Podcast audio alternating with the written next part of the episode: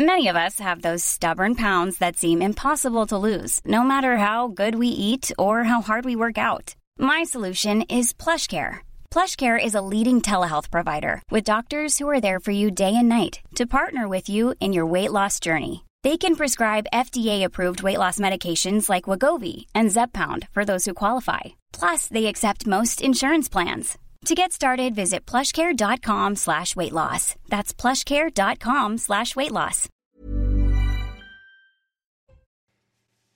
Dimanche 14 mai, bonjour à tous, bienvenue, bon réveil dans la matinale week-end. On est ensemble jusqu'à 10h pour de l'info, de l'analyse, des débats. Avant de vous dévoiler mes invités, avant de vous dévoiler le sommaire de cette émission et même de connaître la météo de ce dimanche 14 mai, tout de suite, l'éphéméride signé Alexandra Martinez.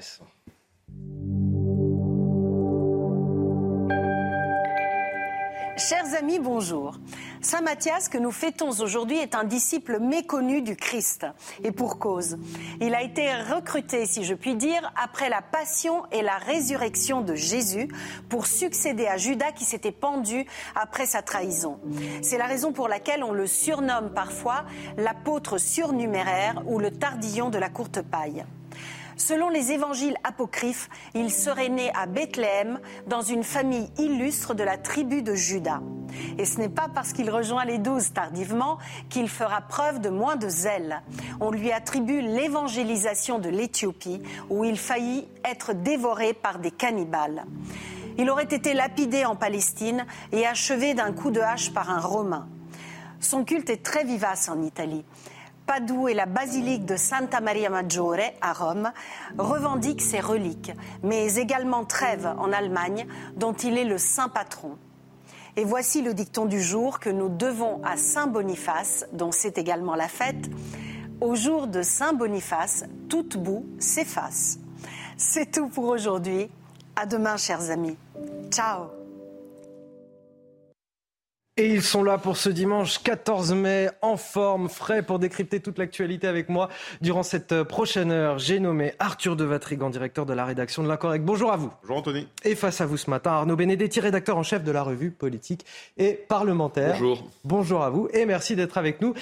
Et j'oubliais, Claire Delorme, évidemment, pour la météo de ce dimanche, avec de l'instabilité aujourd'hui. Pas de stress. Partez tranquille avec la météo et Point S-Glace. Réparation et remplacement de pare-brise. Bonjour à tous, ravi de vous retrouver sur CNews pour votre météo. Alors en effet, tout le monde ne sera pas la même, tout le monde ne sera pas logé à la même enseigne avec encore de l'instabilité hein, qui perdure hein, sur une bonne moitié sud du pays, alors que ce sera un retour progressif et beaucoup plus ensoleillé euh, par le nord-ouest. Bon, quand même encore un petit peu de patience avec de nombreuses grisailles euh, pour votre réveil, que ce soit le cas pour l'Île-de-France ou encore en direction de la Bourgogne, mais aussi euh, vers la Bretagne, vers la région Poitou-Charentes, et puis déjà quand même des pluies assez abondantes en direction des Pyrénées. Vous allez voir que dans l'après-midi, eh bien ça va à nouveau se dégrader avec des averses qui vont pouvoir non seulement se réactiver, devenir plus nombreuses et en prime à nouveau avoir une tournure orageuse. Des chutes de grêle sont également attendues une fois de plus vers la Bourgogne, la Franche-Comté, mais également vers la région PACA. Un retour vraiment au calme seulement vers les rivages méditerranéens, mais au prix d'un nouveau, nouveau, nouvel épisode de Mistral et de Tramontane en pointe sensée jusqu'à 70 km pour les températures. En matinée comprises entre 8 à 11 degrés, globalement déjà 14 degrés pour Perpignan et donc dans l'après-midi, eh bien des températures allant de 21 degrés pour les rues de la capitale, 20 degrés à Lille, 22 degrés à Bordeaux et jusqu'à 24 degrés près de la Méditerranée. Problème de pare-brise? Pas de stress. Repartez tranquille après la météo avec Point S-Glace. Réparation et remplacement de pare-brise. Et voici maintenant les titres de votre journal de 7 heures. À la une, ce véritable théâtre politique. Gérald Darmanin, Tony Truant, qui jurait vouloir interdire tous les rassemblements de l'ultra-droite. Voilà sa volonté retoquée par la justice administrative. Le mouvement royaliste Action française pourra défiler aujourd'hui à Paris. L'interdiction du rassemblement a été jugée comme une atteinte grave à la liberté de manifester. Pouvait-il ne pas anticiper un tel revers? S'agissait-il d'une posture à des fins purement politiques? Je poserai la question sur ce plateau. C'est officiel, l'obligation vaccinale des soignants contre la Covid-19 est levée aujourd'hui. Une obligation qui a fait couler beaucoup d'encre. Les personnels suspendus vont devoir être réintégrés à leur poste ou à un poste équivalent. Une réintégration qui ne s'annonce pas si simple, tant le secteur de la santé s'est lui-même déchiré.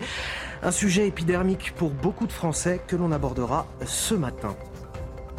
Et enfin, Emmanuel Macron qui s'apprête à recevoir 200 chefs d'entreprise du monde entier demain à Versailles pour vanter les mérites de la France. Mais vous verrez que si notre pays est effectivement le champion des investissements étrangers en Europe, malheureusement, les retombées en termes d'emploi ne suivent pas. On va vous dire pourquoi dans un instant. Mais tout d'abord, ce désaveu cinglant pour euh, Gérald Darmanin. Le ministre de l'Intérieur voulait interdire la manifestation de ce dimanche organisée par le mouvement royaliste Action française à Paris. Eh bien, le tribunal administratif en a décidé autrement. Il s'agit, selon lui, d'une atteinte grave et manifestement illégale à la liberté de manifester. L'État est même condamné à verser 1500 euh, euros à Action française. Et forcément, ce matin, ça nous interroge sur plusieurs points.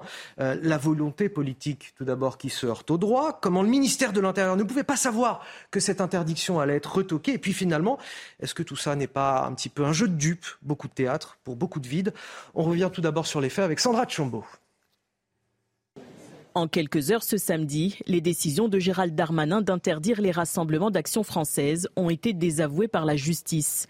La dernière en date, celle du tribunal administratif de Paris, qui a suspendu deux arrêtés pris par la préfecture de police. Ce dimanche matin, l'hommage à Jeanne d'Arc pourra donc avoir lieu. Selon la justice, organisé depuis plusieurs décennies, cet événement ne constitue pas une incitation à provoquer des troubles à l'ordre public, malgré les tensions sociales actuelles. En fin de matinée ce samedi, une autre décision préfectorale avait été annulée. Celle-ci visait à interdire un colloque intitulé La France en danger. Il a finalement eu lieu samedi après-midi sous haute surveillance policière, en présence d'environ 350 personnes. C'était prévisible, c'était écrit. Comment, Gérald Darmanin ne pouvait pas savoir ce qui allait être euh, décidé par le tribunal administratif? Ils ont bien des juristes auprès d'eux quand ils travaillent. Le problème, déjà, il faut se souvenir que c'est un arrêté qui a été pris par le préfet, Monsieur Nunez, le préfet de police, qu'il n'était pas fondamentalement, lui, à l'origine, favorable à cet arrêté. Il faut se souvenir que... Le week-end dernier, il n'a pas voulu le faire parce qu'il savait que ça avait plutôt, Il avait plutôt argumenté, auparavant, une semaine avant, euh, contre, la, la, la, contre ce type d'arrêté. Mais c'est le ministre de l'Intérieur qui l'a euh, poussé à prendre cet arrêté. C'est un échec, évidemment, pour euh, Gérald Darmanin, parce que ces arrêtés sont des arrêtés de circonstances, ces arrêtés sont des arrêtés politiques, et ces arrêtés sont des arrêtés de communication politique. Donc, euh, euh, en droit, le juge des référés a très clairement explicité que les conditions de trouble à l'ordre public n'étaient pas démontrées, loin de là, et que, bien au contraire, l'arrêté remettait en cause très gravement ce qui n'est pas une exception, mais ce qui est la règle, c'est-à-dire euh, le droit de réunion et le droit de manifester.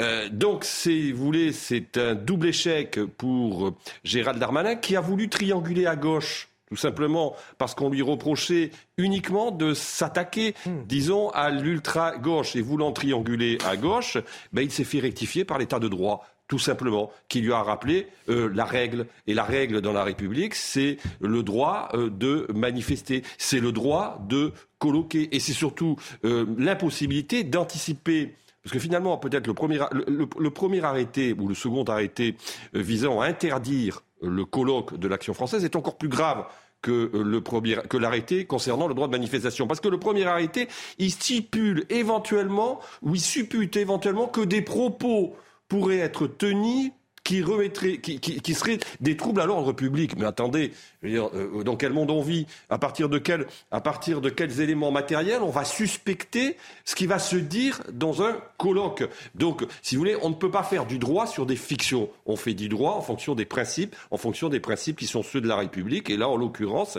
M. Darmanin a pris une leçon. C'est un échec, bien évidemment, ah, sur le plan professionnel. Je termine, c'est un échec sur le plan professionnel, parce qu'en effet, vous l'avez très justement dit, ça veut dire que le dossier a été très mal ficelé, et ça donne une formidable visibilité pour le coup à l'action française. Oui, mais alors, est-ce que c'est pas plutôt, euh, plutôt qu'un revers, un jeu de dupes finalement, où Gérald Darmanin se met dans une situation, on va dire, confortable, avec une déclaration politique où il dit bah moi, ma fermeté, elle est à toute épreuve, euh, je veux interdire, libre à, l'administration, ou à la justice administrative derrière d'interdire ou pas euh, ces, ces manifestations, mais c'est plus de mon ressort. Est-ce que c'est pas aussi ça? Ça veut dire qu'il sert à rien?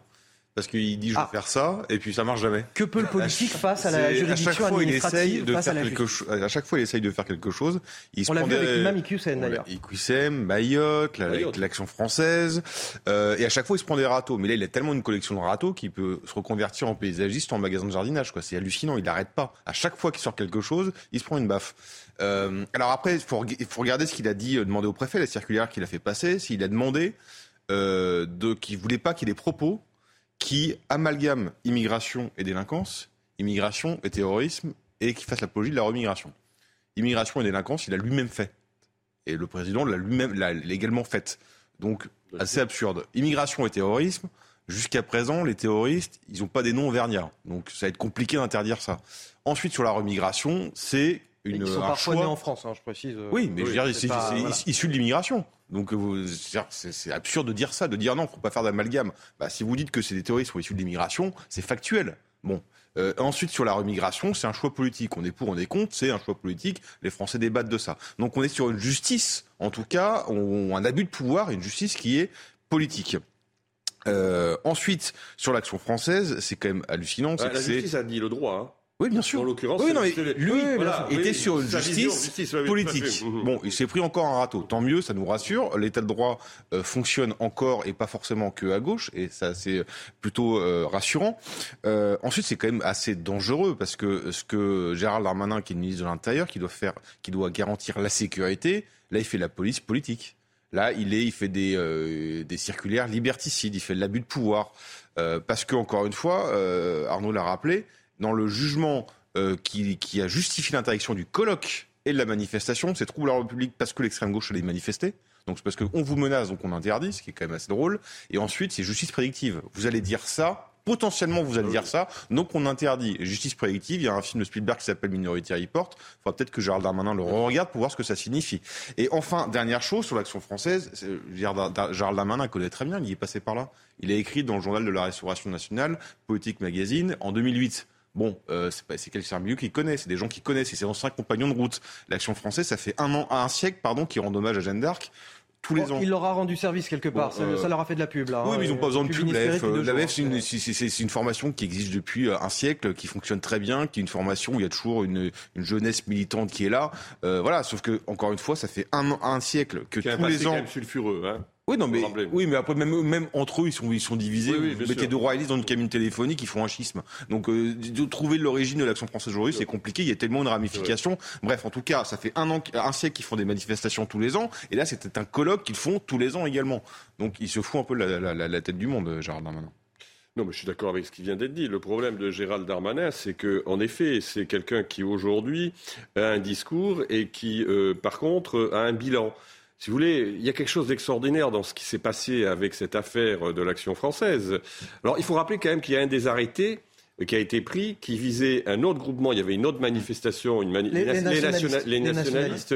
Euh, l'arrêté, là, pour le coup, je veux dire, a été validé par le tribunal administratif. On pourrait d'ailleurs, on ne va pas rentrer dans le détail, mais on pourrait discuter là aussi sur euh, les arguments du tribunal administratif pour euh, valider l'arrêté. C'est très discutable, je pense, sur le plan juridique et évidemment sur le plan politique. Mais si vous voulez, le problème, c'est qu'il y a quelque chose dans l'actualité qui est extraordinaire. Au même moment où on est incapable de protéger nos citoyens à Mayotte, où la députée de Mayotte Madame Youssoufa, demande l'intervention de l'armée pour qu'on mette fin à une situation qui est tout à fait exceptionnelle à Mayotte. L'État n'a d'autre, n'a d'autre, j'allais dire, euh, n'a d'autre action que de prendre des arrêtés qui visent tout simplement à remettre en cause un certain nombre de principes fondamentaux euh, de la démocratie et de la République. Si vous voulez, on est dans une espèce d'incohérence absolue de l'action de l'État qui, euh, je pense, va renforcer la défiance, qui ne peut que renforcer la défiance de nos citoyens vis-à-vis -vis des institutions. À partir de ce dimanche, les soignants non vaccinés euh, contre la Covid-19 peuvent officiellement réintégrer leur poste. L'obligation vaccinale a été levée par décret aujourd'hui. Des soignants suspendus depuis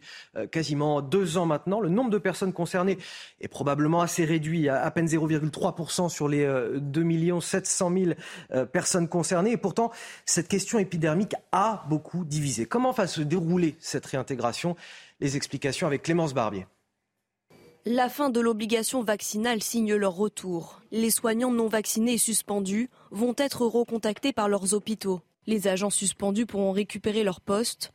Si cet emploi est déjà occupé, la direction devra leur proposer un poste équivalent, sans caractère discriminatoire. Mais que se passe-t-il si l'agent refuse le poste proposé? Première hypothèse, il peut être radié des cadres pour abandon de poste. Deuxième solution, les responsables peuvent recourir à une procédure de médiation nationale Enfin, dans le privé comme dans le public, la rupture conventionnelle est possible, à l'exception des praticiens hospitaliers, comme les médecins de l'hôpital public.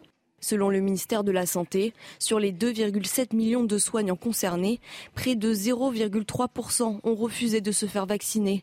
Même s'ils sont réintégrés, ce personnel non vacciné peut à tout moment être suspendu une nouvelle fois si la pandémie repart. À l'initiative du groupe communiste, une proposition de loi votée par l'Assemblée nationale propose d'abroger définitivement cette possibilité de suspension, mais le gouvernement s'y oppose.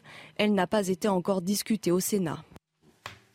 Et nous sommes en, liaison avec euh, Angélique. Bonjour, merci de, témoigner sur notre antenne ce matin. On vous a contacté parce que euh, vous étiez auparavant assistante sociale en milieu hospitalier. Vous avez été vous-même suspendue en, 2021. On reviendra dans un instant sur ce moment euh, très difficile où vous avez eu le sentiment, vous, d'être mise au banc de la société. Ça a été une période difficile de votre vie. Je voudrais tout d'abord que vous me racontiez qu'est-ce qu'il va se passer pour vous dans les prochains jours. Parce que la réintégration sur le papier, c'est bien, mais j'ai le sentiment, notamment pour vous, que dans les faits, ça va être un petit peu plus compliqué que ça. Oui, bonjour euh, tout le monde. Euh, donc effectivement, je pense que ça va être extrêmement compliqué. Moi, au jour d'aujourd'hui, je n'ai toujours pas été contactée par ma hiérarchie pour réintégrer donc à partir de la semaine prochaine. Et je comprends pourquoi, étant donné que mes affaires, moi, ont été carrément jetées à la déchetterie. Euh, donc j'avais un bureau hein, quand j'accompagnais le personnel de l'hôpital Pitié-Salpêtrière euh, dans leurs euh, difficultés du quotidien. Et donc quand je suis retournée sur place en mai 2022, j'ai constaté que donc j'avais été remplacée. Et en fait, j'ai appris que toutes les affaires qui étaient positionnées dans mon bureau, c'est-à-dire 10 ans de travail, euh, des, contacts, puisqu'une assistante sociale ne travaille jamais seule, mais en partenariat.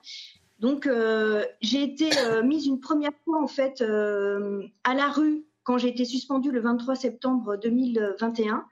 Et là, donc, ça a été la deuxième violence. Et du coup, moi, bah, j'attends qu'on m'appelle, en fait, et qu'on m'explique bah, avec quoi je vais travailler. Donc, si demain, je dois réintégrer mon poste de travail. Donc, effectivement, ça va être très compliqué. Euh, parlez-moi un petit peu de ce moment. Vous avez été suspendu. Euh, ça a été un moment assez difficile. Vous n'avez pas été payé pendant trois mois. Vous avez eu le, sentiment d'être euh, mis à, l'écart de la société pendant un moment. Vous vous êtes retrouvé d'ailleurs dans une situation de précarité. Comment ça s'est passé? Comment vous avez subvenu d'ailleurs à vos besoins? Complètement. moi, je, l'ai vraiment vécu comme une violence et une, énorme injustice, puisque j'ai quand même présenté un certificat médical à ma hiérarchie euh, qui a été établi par un médecin qui s'est basé sur la science pour écrire noir sur blanc que j'avais une immunité persistante acquise à la Covid. Donc, ce qui veut dire que je n'étais un danger pour absolument personne. J'étais personnel administratif, je ne, travaillais pas auprès des patients, et que ce jour-là, en fait, où j'ai été convoquée pour être suspendue, aucune alternative n'a été possible pour moi. Donc j'ai eu la sensation qu'en fait on me poussait gentiment au bord d'une falaise et que j'avais absolument aucune porte de sortie puisque j'avais fait déjà une, une, demande de rupture conventionnelle à l'époque, ça m'a été refusé. J'ai essayé de négocier une mise en disponibilité pour convenance personnelle, ça m'a été refusé. Et en fait, on m'a tout simplement dit, bah, moi, je préfère vous suspendre parce que euh, si dans trois mois, euh, il y a une levée, je peux vous réintégrer immédiatement. Donc en fait, euh, on n'a jamais pensé une seule fois à, moi, à ce, qui allait, à ce que j'allais devenir, mais c'était uniquement aux intérêts de l'institution. Angélique, qu'est-ce que vous avez fait pendant deux ans? Alors, bah, les trois premiers mois, euh, ça a été très compliqué pour moi de réagir et de demander de l'aide.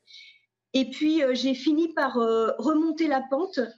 j'ai d'abord, je me suis battue déjà pour obtenir le RSA parce que c'était pas gagné. Euh, j'ai fait des petits boulots en fait euh, saisonniers, notamment j'ai travaillé auprès d'agriculteurs euh, pendant six mois. Et ensuite, j'ai essayé de, travailler en libéral sur ma profession.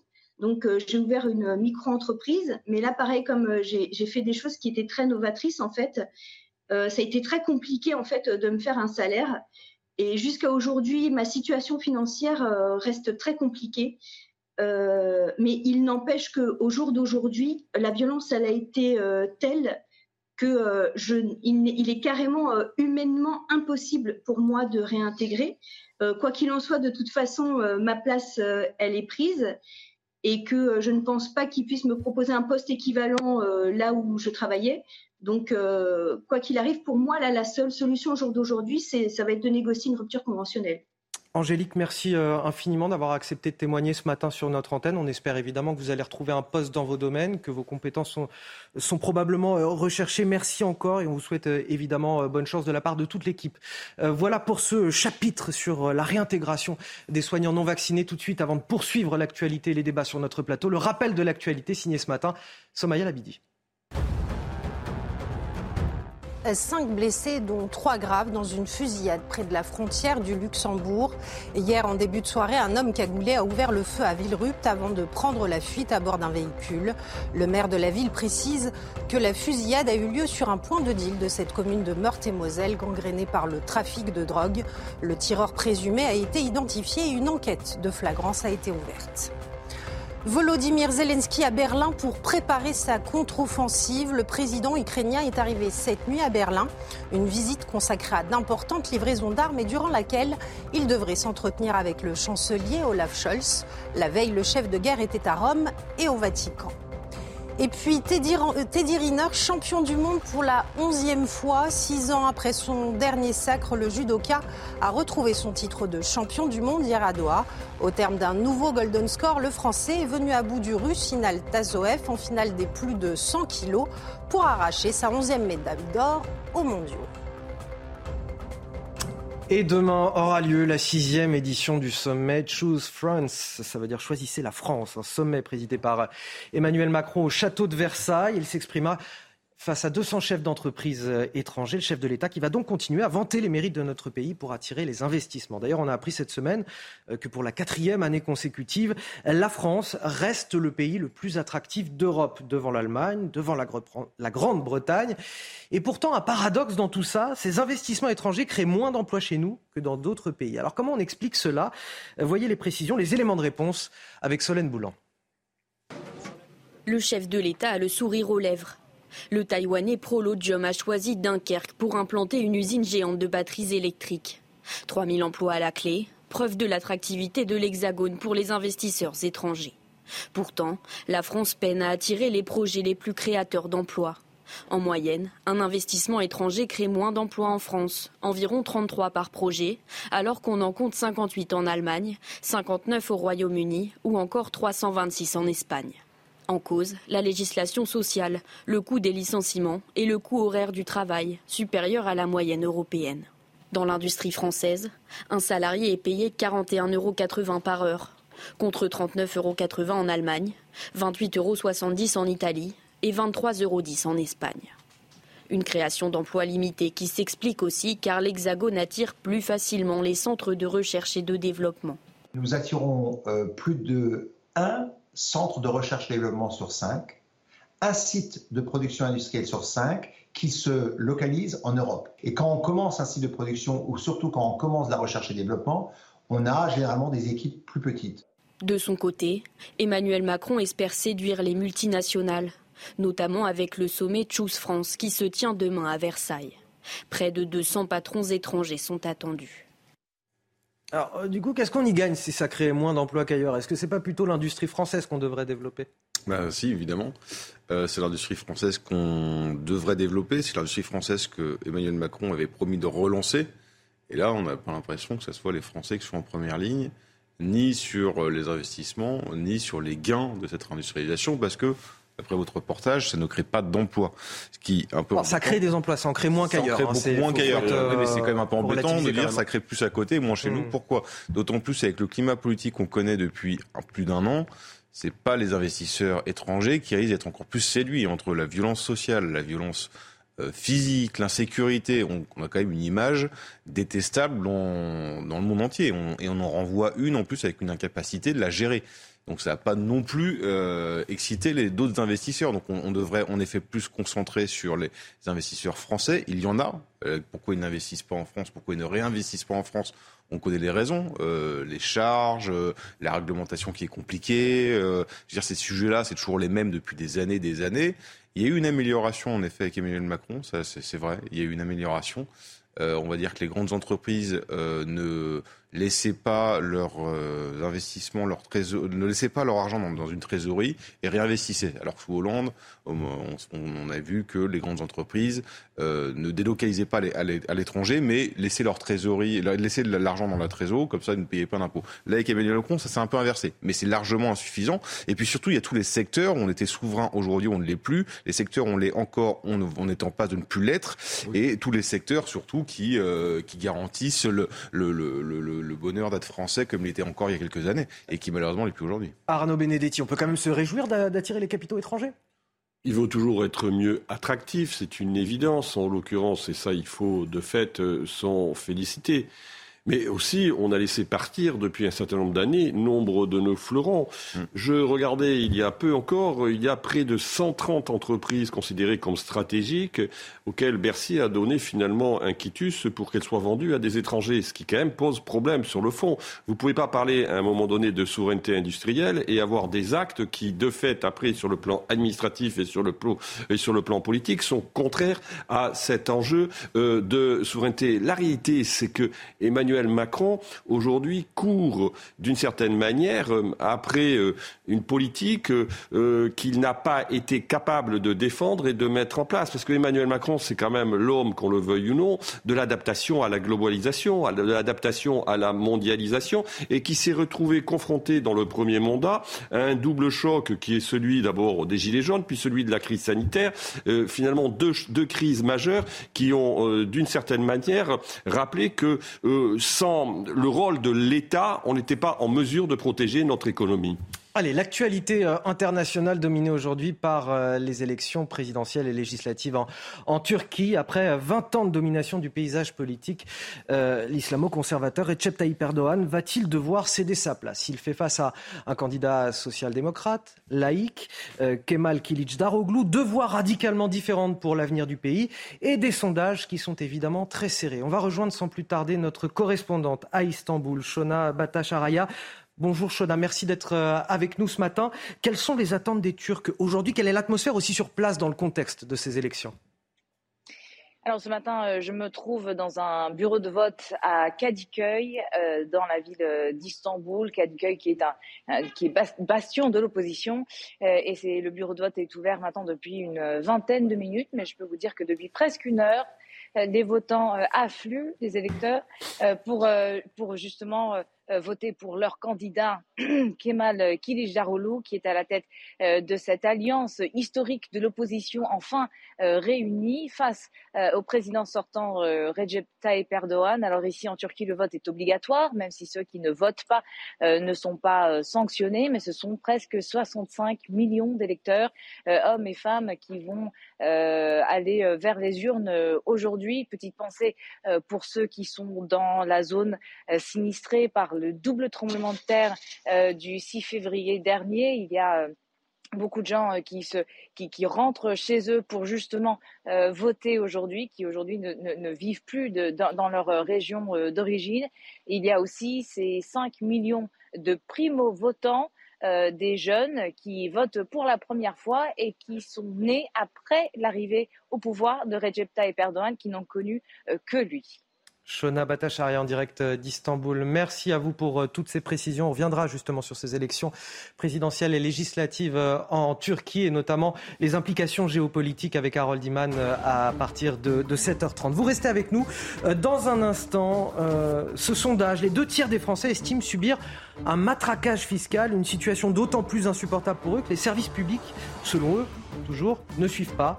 Euh, santé, éducation, sécurité ou transport. Un sondage révélé ce matin par le JDD, le journal du dimanche. On en parle dans un instant. 7h29, les fines lames de l'info sont avec moi pour décrypter toute l'actualité. J'ai nommé Arthur de Vatrigan, Arnaud Benedetti mais aussi Harold Iman et bien sûr Somaya Labidi. Tout le monde est là pour euh, commencer ce journal. Voici euh, les titres. Les deux tiers des Français estiment subir un, matraquage fiscal, une situation d'autant plus insupportable que les services publics ne suivent pas. Santé, éducation, sécurité ou transport. Les Français n'en ont pas pour leur argent. C'est le résultat d'un sondage IFOP pour le journal du dimanche et on voit cela justement avec Somaya Labidi dès le début de ce journal. Et puis justement, il dénonce la gabegie financière de l'exécutif, des promesses à tout va pour faire oublier la réforme des retraites. Bruno Retailleau, patron des sénateurs LR, tira à boulet rouge sur le chef de l'État dans le Parisien aujourd'hui en France. Une surcommunication pour couvrir le bruit des casseroles. Tous les détails dans cette édition. Et puis enfin, la Turquie à l'aube d'un grand choix, celui de poursuivre avec un, pouvoir islamo-conservateur en place depuis 20 ans, ou de renverser la table avec un nouvel exécutif laïque et social-démocrate. Ce dimanche ont lieu les élections présidentielles et législatives dans le pays. Tous les enjeux, les enjeux géopolitiques de ces scrutins, à la fin de ce journal avec Harold Iman. Et Somaya Labidi, on va donc commencer avec vous, euh, avec ce sondage révélé en exclusivité par le journal du dimanche et qui révèle le sentiment de matraquage fiscal des Français. À vrai dire, bah, ce n'est pas qu'une impression. Absolument, Anthony, puisque euh, nous sommes les champions euh, d'Europe de, la ponction fiscale avec 47,5% de prélèvements obligatoires selon l'INSEE, contre 41,5% dans tous les autres pays membres de l'UE. Et selon cette étude IFOP réalisée pour les contribuables associés et parue dans le JDD, 66% des sondés estiment que le montant des impôts et des taxes est bien trop important. À l'inverse, 34% des personnes interrogées considèrent le niveau d'imposition comme acceptable. Et si on regarde hein, par tranche d'âge, pour 72% des 50-64 ans, le taux d'imposition est bien trop lourd. A contrario, quand on regarde chez les plus jeunes, euh, seul un sur deux l'estime trop lourd, Anthony. Et donc, euh, Somaya Labidi, euh, comment, euh, comment les trouver les, pardon, je vais retrouver mes mots. Les sondés, pardon, euh, trouvent aussi que leurs impôts sont mal utilisés. C'est ce que j'évoquais tout à l'heure dans les titres. Absolument, et c'est bien là que ça pêche, Anthony, puisque 59% des sondés sont mécontents de la qualité des services publics. Et en tête de liste, pour 8 personnes interrogées sur 10, la qualité et l'efficacité des services de l'hôpital se sont dégradés. Euh, suivent l'éducation, avec 74% des sondés qui disent constater une dégradation du service. Et puis viennent ensuite la sécurité à 68%, la justice et enfin les transports à 57%. Merci euh, Somaya. Évidemment, ce sondage qui pose cette question essentielle que l'on pose aussi régulièrement sur ce plateau. Euh, quand on voit la, déliquescence du système de santé, de l'éducation nationale, les questions de sécurité dans les villes moyennes, où vont nos impôts? Arthur de Vatrigan. Et qui sont les 30% de Français qui sont contents du modèle social et de payer leurs impôts? Où est-ce qu'ils habitent? Qui y sont? Quels sont leurs réseaux? Euh, sont-ils ceux-là même qui payent leurs impôts aussi Oui, non, mais c'est quand même étonnant. 30%, ça me paraît beaucoup. 30% de Français satisfaits. Le problème, c'est qu'on a euh, le modèle a changé et pas le financement. On paye euh, toujours plus ou autant d'impôts qu'avant, et pourtant, vous l'avez dit, euh, tout le, ce à quoi sert l'argent public. sur les trois domaines essentiels, en tout cas prioritaires, qui sont la santé, l'éducation, la sécurité, bah, tout le monde constate, par son expérience personnelle, que ça ne fonctionne pas. Et le souci n'est pas de payer trop d'impôts. Le problème, c'est de payer, de dire, le taux serait en moyenne à 25%, les Français seraient aussi mécontents majoritairement. Le problème, c'est pas le, le, la proportion. Le problème, c'est encore une fois le résultat qu'on ne voit pas. Et l'argent, le budget ne cesse d'augmenter. Euh, et pourtant, les politiques ne cessent d'expliquer qu'ils n'ont pas d'argent. Donc, encore une fois, euh, le drame de ça, c'est que surtout, on, on enlève ce sentiment d'appartenir à un corps social. Euh, et donc on va de plus en plus vers une individualisation de tout, de, nos rapports, et au final avec une, une idée, un discours qu'on entend de plus en plus de je ne veux pas payer pour les autres, je veux payer pour moi, parce que on ne comprend plus ce modèle. Et le drame, il est là. Quoi. Le, le, c'est une lame qui est beaucoup plus profonde et qui est beaucoup plus dangereuse. Mais comment on explique, euh, Arnaud Benedetti, que l'action publique aujourd'hui, les dépenses publiques ne soient pas efficaces? Parce qu'il y a un saupoudrage, parce qu'il y a tellement de retard à rattraper que finalement, on, aura beau ponctionner les Français et euh, répartir l'argent sur nos différents services publics, que ça ne changera pas grand-chose par rapport à ce qui a été fait D'abord, un, petit point, un petit point d'histoire. Moi, je me souviens d'un ancien président de la République, Valéry Giscard d'Estaing, qui disait dans les années 70, c'était à ce moment-là qu'il était président de la République, qu'à partir euh, d'un pourcentage de prélèvement obligatoire, je crois qu'à l'époque c'était 42 ou 43% on était rentré dans une économie dirigée, dans une économie socialiste. En l'occurrence, on voit que depuis 40 euh, ans, puisque c'était les années 70, euh, non seulement on n'a pas fait régresser les prélèvements obligatoires, mais on les a encore augmentés. Ça, c'est un premier constat. Donc, c'est un discours qu'on entend depuis très longtemps. Deuxième Deuxième point, ce que finalement révèle ce sondage, c'est que le consentement à l'impôt, qui est quand même un des fondements euh, du pacte euh, républicain aujourd'hui, ne cesse euh, de s'infléchir pour des raisons qui sont des raisons évidentes. C'est qu'en effet, vous avez en même temps une dégradation des services publics qui s'est manifestement accentuée. Et la crise sanitaire en a été encore une fois, j'allais dire, l'expression la plus, la plus intense. Donc, et dans le même temps, ce qui est quand même extraordinaire, c'est que vous avez un accroissement de la dette. Je rappelle que nous avons 3 000 milliards de dettes, ce qui est considérable. Donc, il y a euh, en effet le sentiment euh, qui s'est largement exprimé d'ailleurs durant la crise des Gilets jaunes que les Français euh, n'en ont pas assez pour leur argent clairement, notamment dans un certain nombre de zones. Je pense aux zones périphériques où on a une dégradation euh, du tissu des services publics qui est aujourd'hui assez frappante et qui explique en raison, qui explique aussi euh, ce qui s'est passé durant euh, l'automne 2018. Et en effet, il y a eu une lente, il y a une lente dégradation dans l'éducation, dans les transports, dans la santé, dans la police. Que disent d'ailleurs les agents de ces différents services. Le fait est que in fine, on a la double peine, c'est-à-dire qu'on paye de plus en plus euh, d'impôts, que euh, dans le même temps, on a une dégradation des services euh, publics et que parallèlement, on n'a aucune capacité de maîtriser la dépense publique. Donc on est dans une situation qui est aujourd'hui une situation extrêmement compliquée. On va parler de la santé à présent, puisque ce dimanche, les soignants non vaccinés contre la Covid-19 peuvent officiellement réintégrer leur poste. L'obligation vaccinale a été levée par décret aujourd'hui des soignants qui étaient suspendus depuis près de deux ans. Alors évidemment, ça concerne pas énormément de monde, quelques milliers de personnes sur les 2 700 000 soignants et euh, toutes les personnes concernées par cette obligation vaccinale. Euh, néanmoins, cette question épidermique, elle a beaucoup divisé au sein de la société française et notamment parmi les soignants. Regardez ce reportage euh, signé Célia Barotte et Sandra Chombo et on en discute en plateau juste après. Les soignants non vaccinés bientôt de retour à l'hôpital, un sujet qui alimente les débats. Pour certains professionnels de santé, une évaluation au cas par cas est nécessaire je ne comprends pas pourquoi on ne protège pas cette sortie de suspension avec euh, une mise à jour des connaissances scientifiques. Parce qu'aujourd'hui, quand on se dit soignant, euh, on doit accepter de travailler dans un cadre de règles. Qu'est-ce qui va se passer si à nouveau on vit un pic, euh, un problème viral, une pandémie avec un afflux de patients, peut-être dû au Covid, et que se repose la question de la vaccination? On sera en fait à la case départ. De son côté, le professeur Bruno Megarban évoque un signal fort depuis la pandémie. Il confirme euh, qu'aujourd'hui la Covid euh, n'est plus euh, le même problème de santé publique qu'il a été. Je ne crois pas que le retour des soignants non vaccinés puisse poser problème dans les services qui vont les recevoir de façon globale.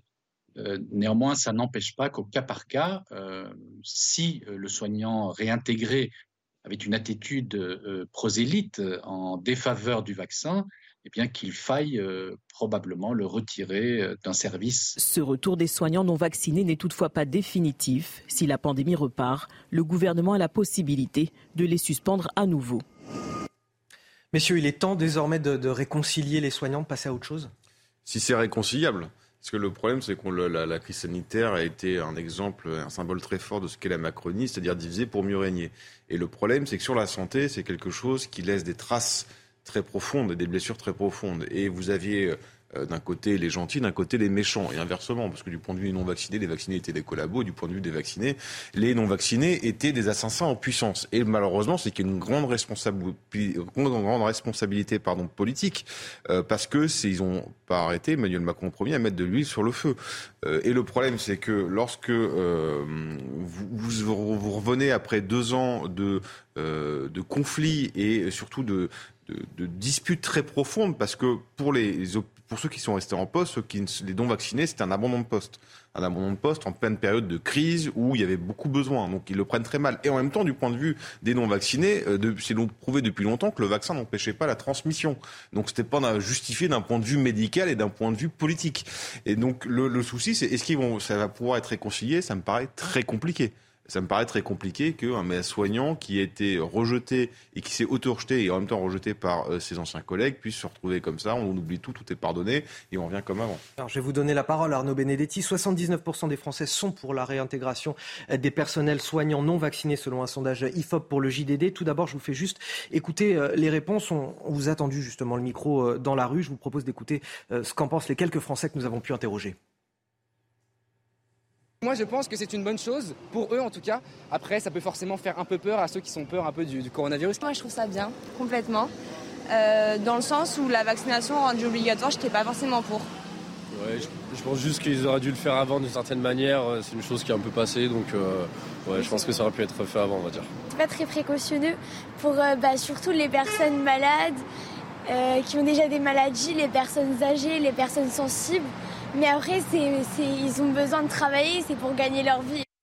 Pourquoi elle a été épidermique cette question? Bah, elle a été épidermique parce que je pense que le débat public tel qu'il a été, euh, j'allais dire, construit par le pouvoir politique l'a rendu euh, totalement manichéen. Il faut quand même dire une chose, c'est que tous les soignants, en tout cas un grand nombre des soignants qui ne voulaient pas se faire vacciner, ne sont pas forcément des anti-vax, comme on a voulu les présenter. Il y a eu une espèce d'amalgame. Ils avaient des doutes quant à l'efficacité euh, de ce vaccin. Des doutes d'ailleurs qui pouvaient être légitimes en l'occurrence. Ils sont par ailleurs soumis à d'autres obligations vaccinales. Ils sont soumis à d'autres euh, obligations vaccinales. Donc ça, c'est un premier point. Je note que dans d'autres pays, la réintégration s'est faite depuis euh, très longtemps, en l'occurrence. Donc euh, ah on avait. Étonnant, on a été en retard. Oui, mais si vous voulez, mais parce qu'en France, comme tout ce qu'on fait en France, on est beaucoup, on est très idéologue. Donc on a on a mené ce débat de manière idéologique.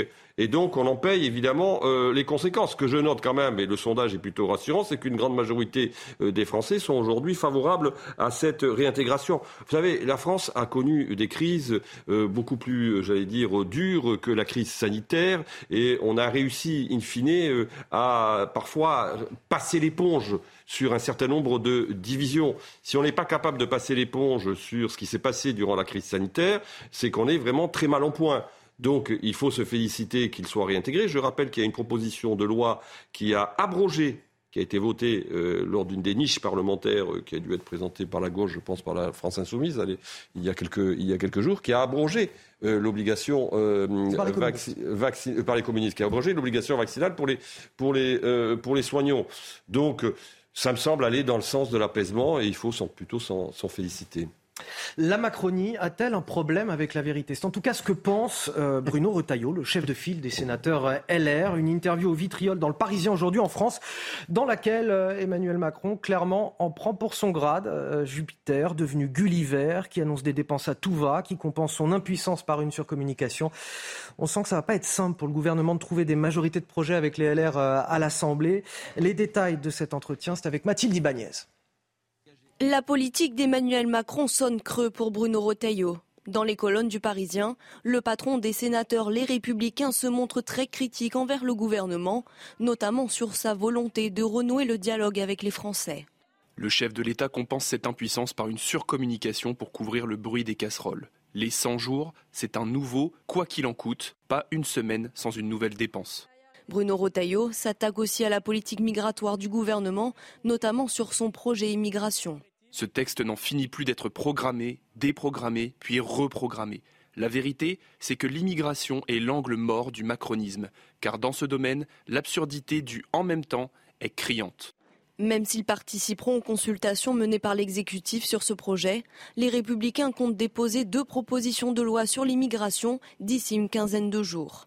Nous voulons de la fermeté à tous les étages pour restreindre les conditions de l'immigration familiale, expulser tous les délinquants étrangers, exiger que les demandes d'asile soient déposées à l'extérieur, mais aussi retrouver notre souveraineté juridique. Enfin, l'autre priorité pour le patron des sénateurs LR est la refondation du parti dès aujourd'hui et non dans quatre ans, quitte à écarter les éléments dissidents comme Aurélien Pradier, à l'origine d'une fronde lors de la réforme des retraites.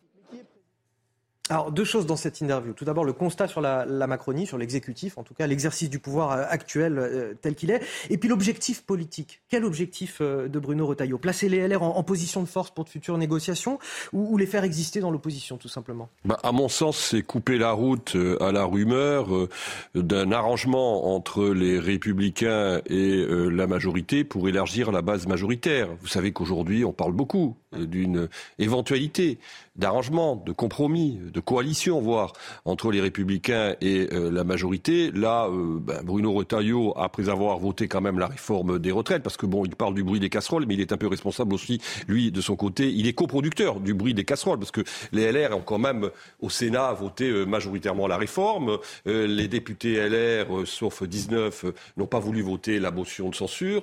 Donc c'est vrai que je reconnais que pour M. Retailleau, l'exercice est assez compliqué. Donc dans un moment où euh, il voit bien que l'opinion publique, malgré tout, reste fondamentalement hostile à la façon dont Emmanuel Macron gouverne, mais surtout à la façon dont il a euh, euh, fait adopter cette réforme, il faut que M. Retailleau rappelle à l'opinion publique et notamment à ses électeurs que LR est un parti d'opposition. Voilà, je pense, le message essentiel que veut faire passer M. Retailleau. Est-il crédible? Est-il audible? Plutôt, ça, c'est une autre question. On va continuer à en parler, Arthur de Vatrigan, tout d'abord à 7h45, le rappel de l'actualité avec Somaya Labidi. Depuis l'île de la Réunion, Elisabeth Borne joue la carte de l'apaisement. Dans un entretien au JDD, elle revient sur la crise des retraites et indique qu'elle recevra les syndicats mardi et mercredi. Elle dresse également son bilan à la tête de Matignon qu'elle estime solide et cohérent. Euh, par ailleurs, elle précise qu'elle recevra le maire de Saint-Brévat qui a démissionné à cause de violences répétées à son égard. Une trêve entre Israël et Gaza après cinq jours de guerre et 35 morts. Une trêve négociée par l'Égypte est entrée en vigueur hier soir. Quelques roquettes ont été tirées dans le quart d'heure ayant suivi l'entrée en vigueur de cette trêve, suivie de nouvelles frappes israéliennes avant un retour au calme. Et puis l'Eurovision est ce septième sacre pour la Suède grâce à la chanteuse Laurine qui devient la première femme à être doublement sacrée championne du concours qu'elle avait déjà remporté en 2012. La France n'arrive qu'en 16e place. Un classement qui a agacé la Zara qui s'est fondue d'un majeur tendu semblable à un doigt d'honneur quand les points attribués par les téléspectateurs ont été annoncés. La chanteuse s'est défendue niant tout geste indélicat affirmant que ce n'était rien de plus, je cite, qu'un geste de déception que l'on utilise entre amis. Oui, l'explication un petit peu vaseuse. Hein. Pas très bonne perdante, Lazara, pour euh, le coup. Merci Somaya Labidi pour ces euh, explications euh, voilà, délicates, en tout cas, de ce, geste fait par la chanteuse représentante de la France à, à l'Eurovision. On va continuer donc à parler de Bruno Retailleau sur le constat. Bon, il dénonce la surcommunication du, chef de l'État pour couvrir le bruit des casseroles. Il dénonce aussi ces 100 jours en forme de, quoi qu'il en coûte, quelque part où il multiplie les annonces, il achète les Français, il sort le carnet de chèques avec des mesures à, tout va. Quel est l'objectif politique selon vous de Bruno Retailleau? Ah bah, D'exister tout simplement, parce que le problème de, des LR, c'est que, et Bruno Retailleau en tête, c'est la première groupie d'Emmanuel Macron pendant la réforme des retraites il a plus que soutenu, il l'a encouragé. On a l'impression qu'il était derrière, euh, tel une pom-pom girl. On dit vas-y Macron, vas-y Macron. Euh, c'est vrai que là aujourd'hui, pour l'image est très sympathique. C'est un peu compliqué. Donc euh, forcément, alors classique à droite, on dit on n'est pas on n'est pas de gauche, on n'est pas comme Emmanuel Macron, on est dans l'opposition, donc on va parler d'immigration. Euh, il a raison pour le coup parce que c'est un vrai sujet et qu'Emmanuel Macron est un malgré ses dires euh, veut, ne veut pas de ce projet de loi, en tout cas parce qu'il n'a pas les moyens de pouvoir le porter, de pouvoir le défendre. Euh, et Bruno Retailleau, évidemment, lui en veut, même si à chaque fois on sait ce que donne la droite dite républicaine sur ces sujets-là, beaucoup de paroles et au final peu d'actes. et l'enjeu, évidemment, des républicains, je vous rappelle qu'il y a bientôt une élection européenne dans, un an. Et l'élection européenne, ça donne une bonne indication, ou ça donne une rampe de lancement, ou un toboggan vers la poubelle de l'histoire pour les présidentielles qui suivent. Euh, et donc il y a un enjeu fort pour les LR en tant que parti, en tant qu'opposition, pour Bruno Retailleau personnellement, pour d'autres également. donc voilà, il faut resserrer, exister, mais je, la question, en effet, est est-ce qu'ils sont audibles, est-ce qu'ils sont crédibles? Malheureusement, ça fait longtemps qu'ils ne le sont plus. Allez, les jeunes de plus en plus touchés par euh, la solitude, c'est le constat d'SOS Amitié qui vient de publier son baromètre annuel. L'association fait état d'une hausse significative euh, des appels euh, des jeunes de moins de 14 ans.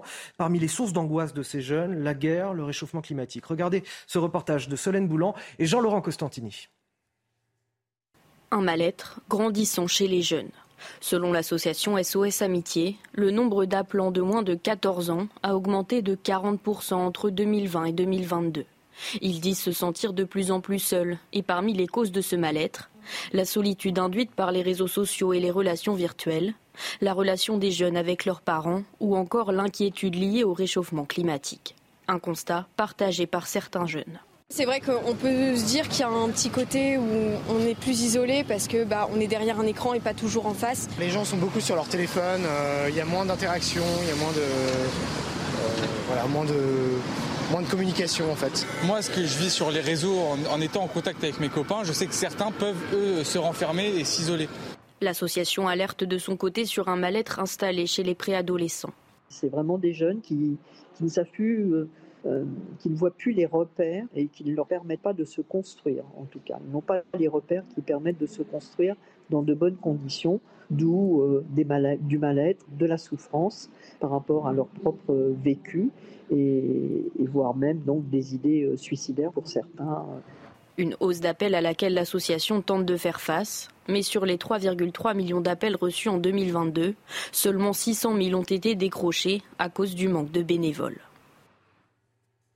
L'actualité internationale avec vous, Harold Iman, dominée bien sûr par ces élections présidentielles législatives en, Turquie. Après 20 ans de domination du paysage politique, l'islamo-conservateur Recep Tayyip Erdogan va-t-il devoir céder sa place? Il fait face à un, candidat laïque, social-démocrate, euh, Kemal Kılıçdaroğlu, deux voies radicalement différentes pour le pays, mais Harold Iman aussi peut-être pour le monde sur le plan géopolitique.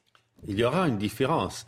Et il faut déjà euh, se rendre compte que Recep Tayyip Erdogan a façonné une politique étrangère complètement originale. Il reste dans l'OTAN, mais il achète des missiles de pointe euh, russes, euh, ce qui est complètement contraire à l'esprit de l'alliance. Il n'applique pas les sanctions européenne ou américaine sur la Fédération de Russie, mais pas du tout.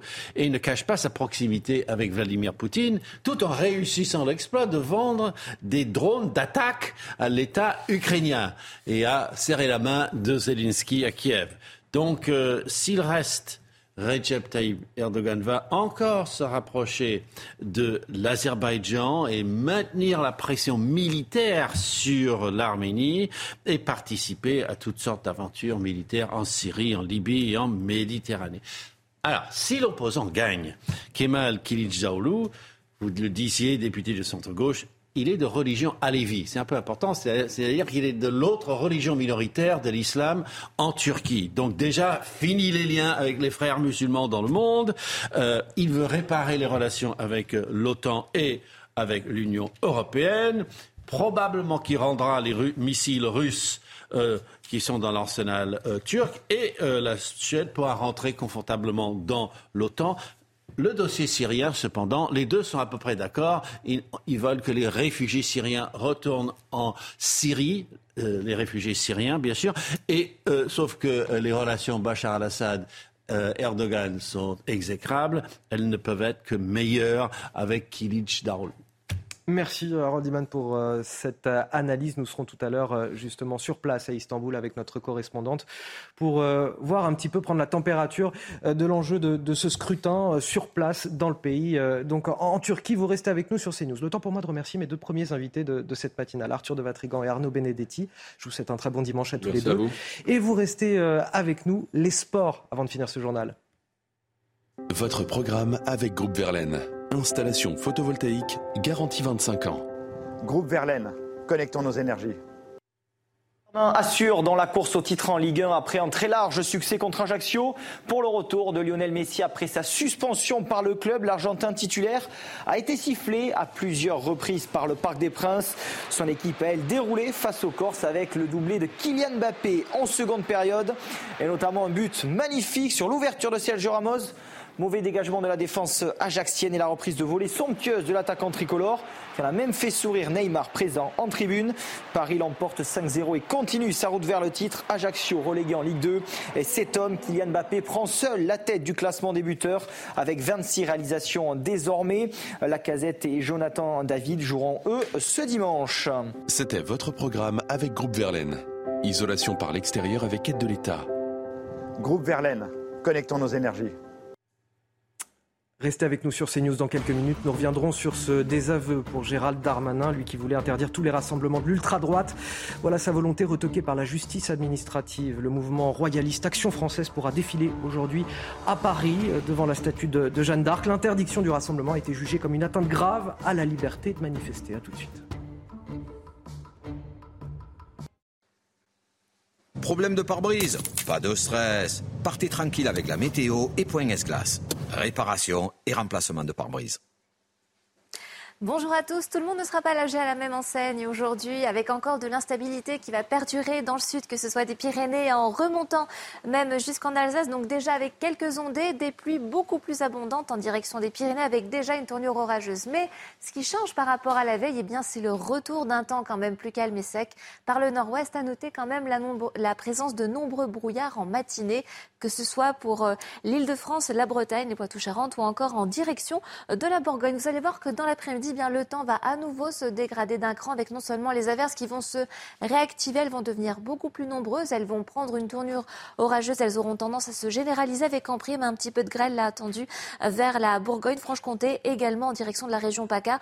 Seul le rivage méditerranéen sera un petit peu plus à l'abri, mais au prix d'un nouvel épisode de Mistral et de Tramontane jusqu'à 70 km heure. Les températures en matinée comprises entre 8 et 11 degrés, déjà 14 degrés en direction de Perpignan et donc dans l'après-midi, eh bien, même si la tendance repart à la hausse, on est légèrement dessous des normales. 21 degrés pour les rues de la capitale, 20 degrés à Strasbourg, 22 degrés à Bordeaux. La maximale revient à Marseille de 24 degrés.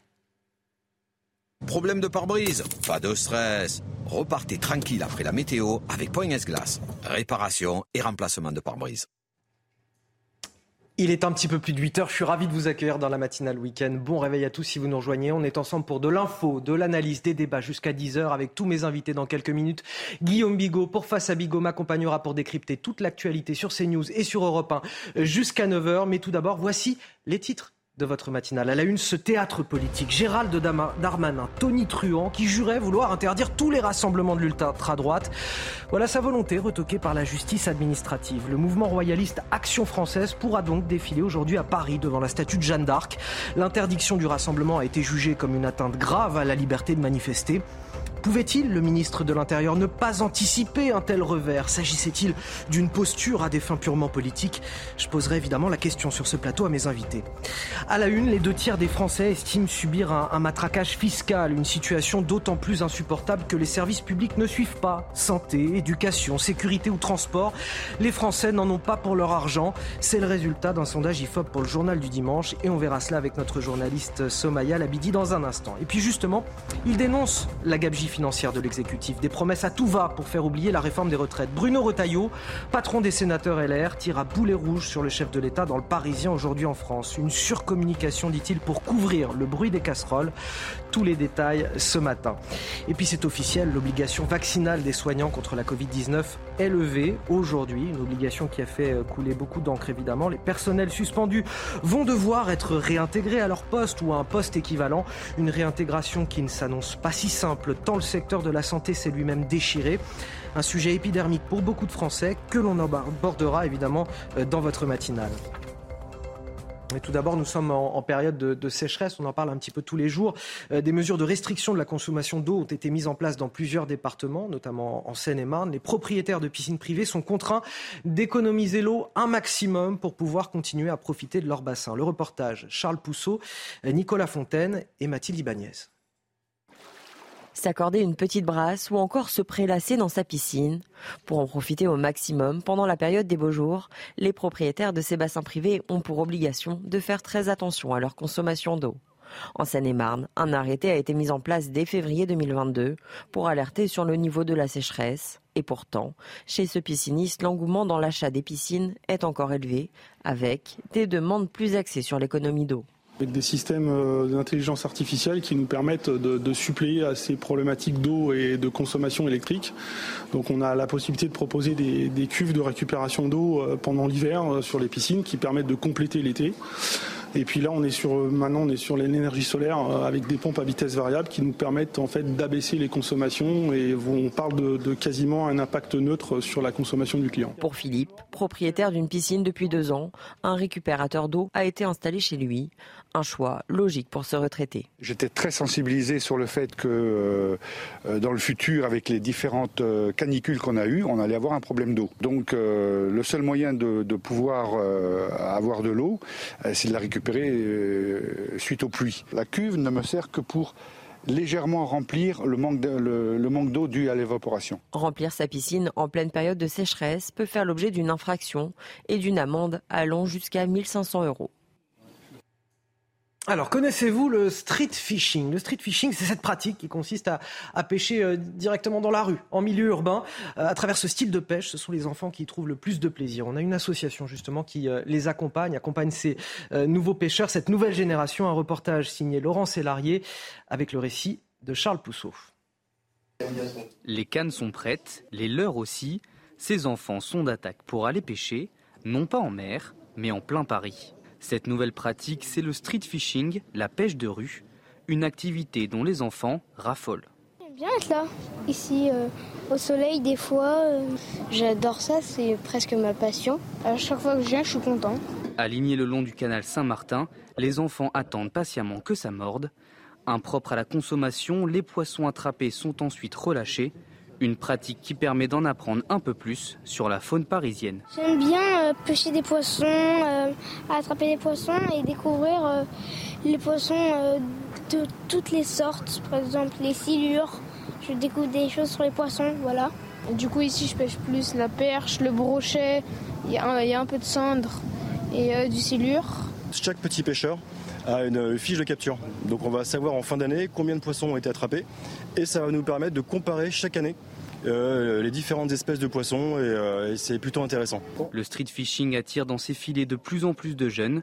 Depuis 2019, le nombre de mineurs titulaires d'une carte de pêche a augmenté de 17%. Allez, vous restez avec nous sur CNews dans un petit instant. Nous reviendrons avec euh, Guillaume Bigot sur ce revers pour Gérald Darmanin. Le mouvement Action française a été autorisé à, manifester aujourd'hui par la justice administrative. On en parle d'en face à Bigot sur CNews et sur Europe 1. Restez avec nous.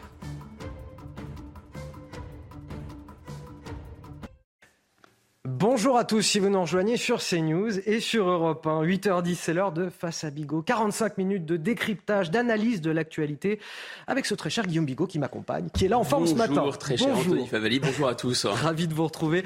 On va commencer avec euh, évidemment ce, fait euh, politique ce retentissement politique, ce désaveu cinglant pour Gérald Darmanin, le ministre de l'Intérieur, euh, qui voulait interdire la manifestation de ce dimanche organisée par le mouvement royaliste Action française à Paris. Eh bien, le tribunal administratif en a décidé autrement.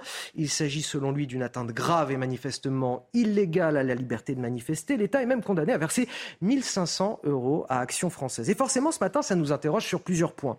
La volonté politique qui se heurte au droit, comment le ministère de l'Intérieur aussi ne pouvait pas savoir que cette interdiction allait être toquée et puis finalement, est-ce que tout ça n'est pas un petit peu un jeu de dupes, beaucoup de théâtre pour beaucoup de vide On revient tout d'abord sur les faits avec Sandra Chambaud et on en discute avec vous, Guillaume. Entendu.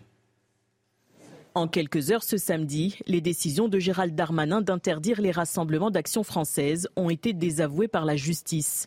La dernière en date, celle du tribunal administratif de Paris, qui a suspendu deux arrêtés pris par la préfecture de police. Ce dimanche matin, l'hommage à Jeanne d'Arc pourra donc avoir lieu. Selon la justice, organisée depuis plusieurs décennies, cet événement ne constitue pas une incitation à provoquer des troubles à l'ordre public, malgré les tensions sociales actuelles. En fin de matinée ce samedi, une autre décision préfectorale avait été annulée. Celle-ci visait à interdire un colloque intitulé La France en danger. Il a finalement eu lieu samedi après-midi sous haute surveillance policière, en présence d'environ 350 personnes. Guillaume Bigot, c'était prévisible, c'était écrit, on en a déjà parlé sur ce même plateau euh, hier. Comment Gérald Darmanin pouvait-il ne pas se douter euh, que certaines des interdictions qui ont été prononcées par la préfecture allaient être retoquées? Est-ce que ce n'est pas, ce que je disais tout à l'heure finalement, un petit peu un jeu de dupe du grand théâtre politique? C'est une bonne question, c'est-à-dire est-ce qu'il l'a fait exprès ou est-ce qu'il s'est trompé? Dans les deux cas, euh, vous m'accorderez que c'est fautif. c'est fautif. Mais on rappelle ce qu'on a, ce qu'on a dit c'est très important. Le principe en République, c'est que tout est libre et tout est autorisé. C'est la liberté d'aller et venir, de manifester, de se réunir. C'est consacré d'ailleurs la liberté de manifester comme un principe constitutionnel et la liberté d'expression d'ailleurs.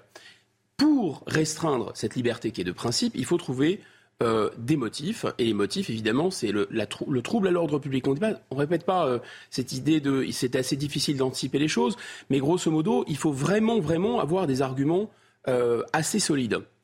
Or là, ces arguments n'étaient pas assez solides. Pourquoi ils n'étaient pas assez solides?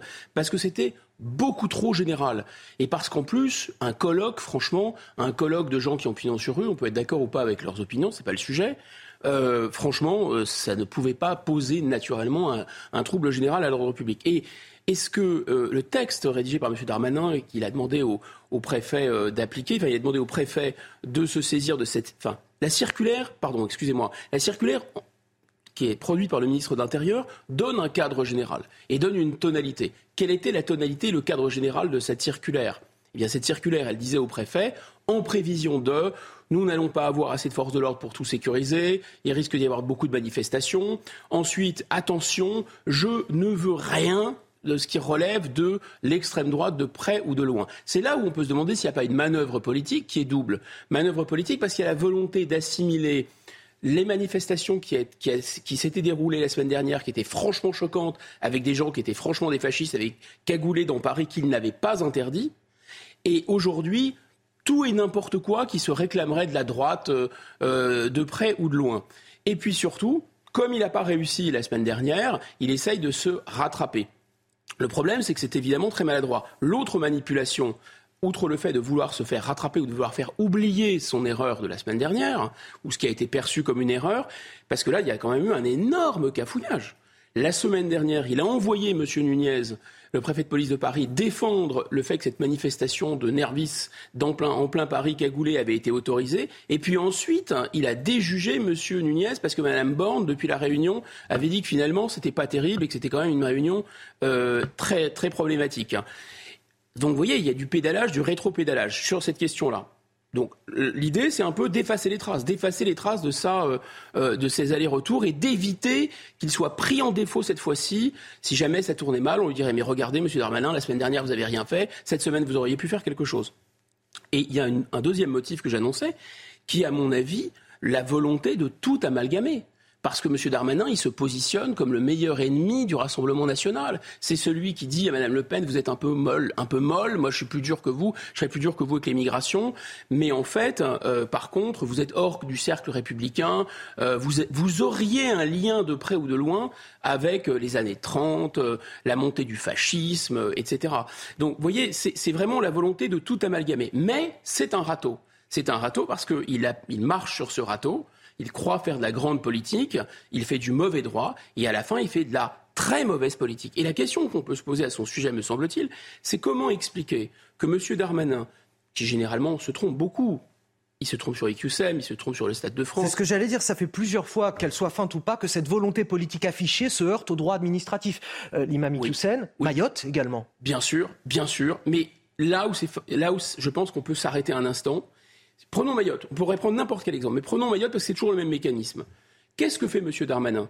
En fait, il organise son propre échec. C'est-à-dire que sur Mayotte, par exemple, il va annoncer longtemps à l'avance cette opération. Il va prendre tambour, trompette, claironnet, etc. en disant attention, regardez ce que vous allez voir, vous allez voir ce que vous allez voir. Mais sur M. Iqsem, c'est pareil. Bon, qu'est-ce que ça fait ça?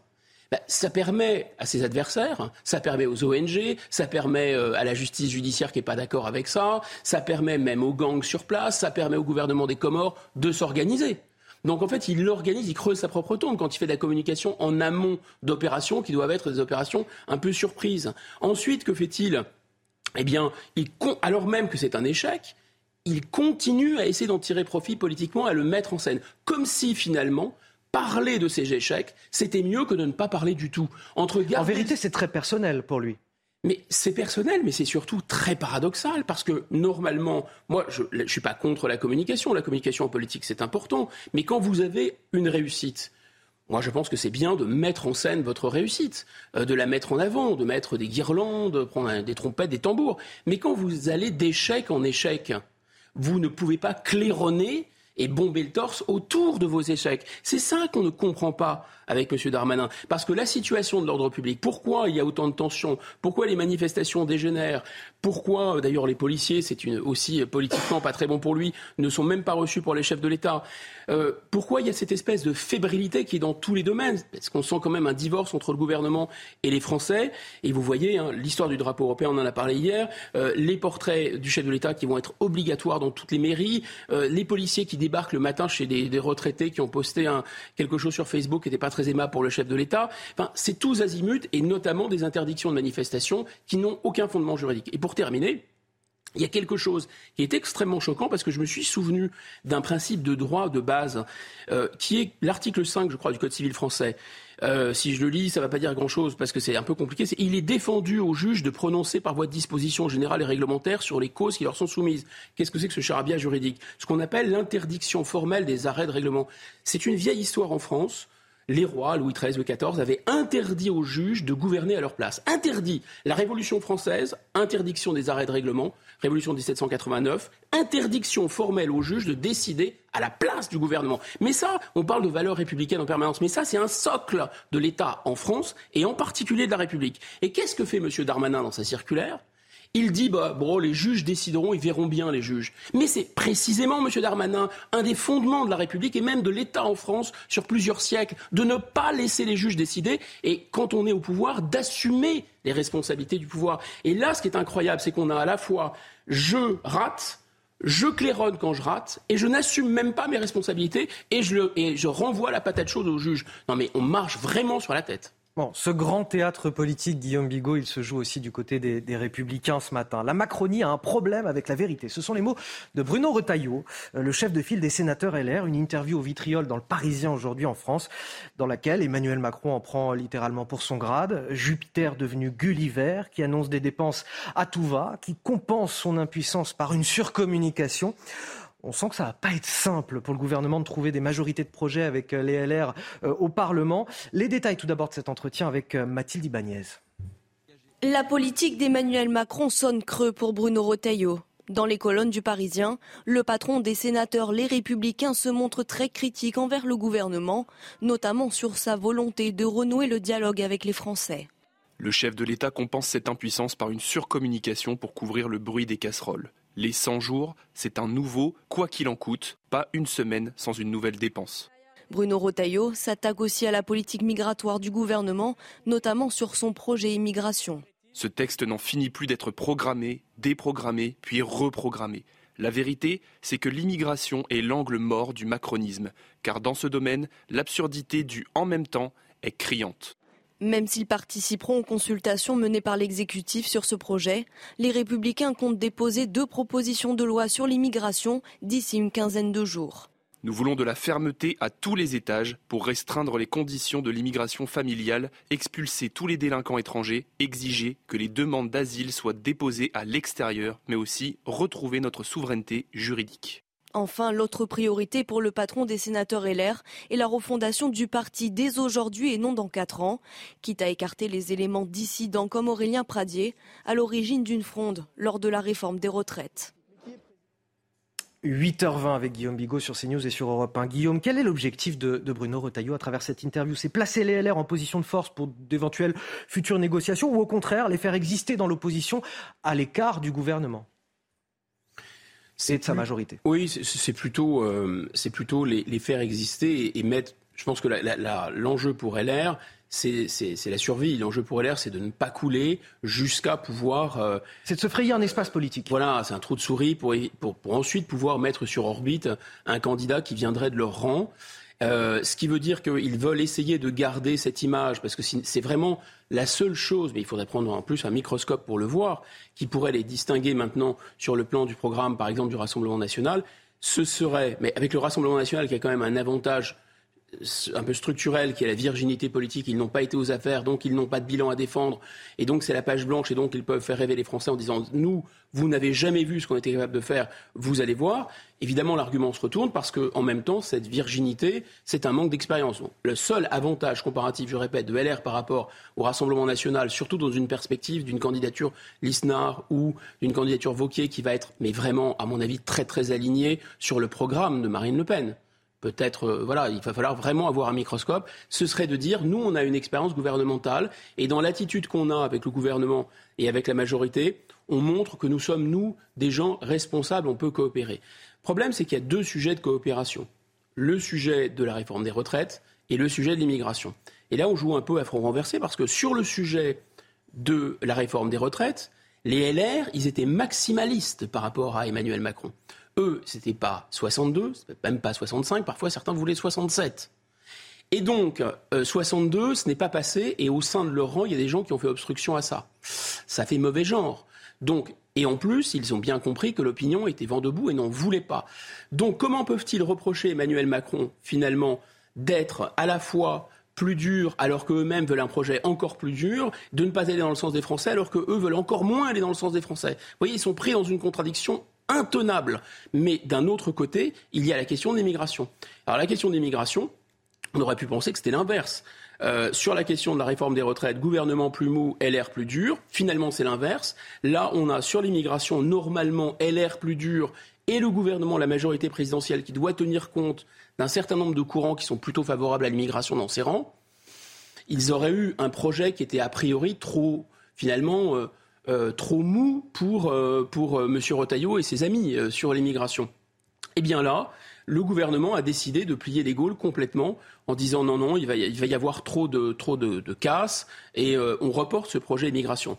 Et ce que fait LR n'est pas inintelligent, c'est-à-dire qu'ils vont eux-mêmes s'emparer du projet immigration en disant qu'à cela ne tienne, puisque vous, vous n'osez pas le faire, nous, nous allons le faire. Ce qui leur permet évidemment de se mettre en plus complètement sur les starting blocks pour 2027-2024 et l'élection intermédiaire, c'est les élections européennes, mais surtout sur la thématique centrale ou, enfin, une des thématiques centrales, ce ne sera pas la seule, c'est-à-dire l'immigration, l'identité, l'insécurité. Ces sujets sont connectés les uns aux autres, aux régaliens, en disant bah, il n'y a pas que Marine Le Pen sur ce sujet.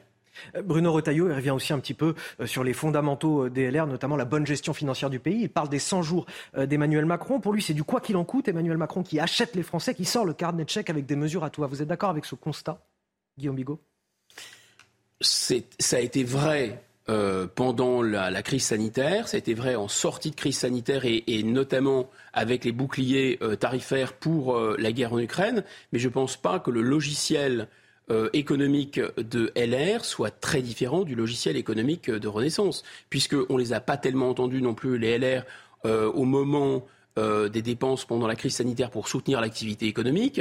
On les a pas non plus tellement entendus, il faut être honnête, sur le bouclier tarifaire, euh, pour, pour le critiquer ou dire que c'était insupportable, inacceptable, etc. On les a pas non plus entendus, ce qui aurait été une autre position pour dire mais il ne faut pas finalement euh, prendre des sanctions contre la Russie. Donc ils étaient totalement alignés. Là aussi, c'est un problème de, c'est un problème de cohérence. Le logiciel est le même, c'est-à-dire que euh, conjoncturellement, on est obligé de cramer la caisse pour reprendre les termes de Mme Pécresse, hein, mais en même temps, structurellement, ce que nous voulons faire, c'est rembourser la dette jusqu'au dernier copec. Ce que, nous, ce que nous voulons faire, pardon, c'est euh, de l'équilibre budgétaire. C'est pas mauvais en tant que tel. Seulement, le problème, c'est qu'on est pris dans des sables mouvants et dans des pièges de, du surendettement, de l'augmentation des taux d'intérêt entre autres, euh, et des contraintes de l'Union européenne. Ce qui veut dire quoi? Ce qui veut dire que finalement, un peu comme un particulier, au bout d'un moment, plus vous essayez de rembourser votre dette et plus vous vous endettez. Plus vous faites des économies, moins, euh, moins vous, euh, vous manquez, plus vous manquez d'argent et donc plus il faut emprunter. On est vraiment dans un phénomène, dans une, dans une prix, dans un, dans un mécanisme de ce type. Face à Bigot sur CNews et sur Europe 1, on va justement rentrer dans le logiciel économique d'Emmanuel Macron, puisque demain aura lieu la sixième édition du sommet Choose France.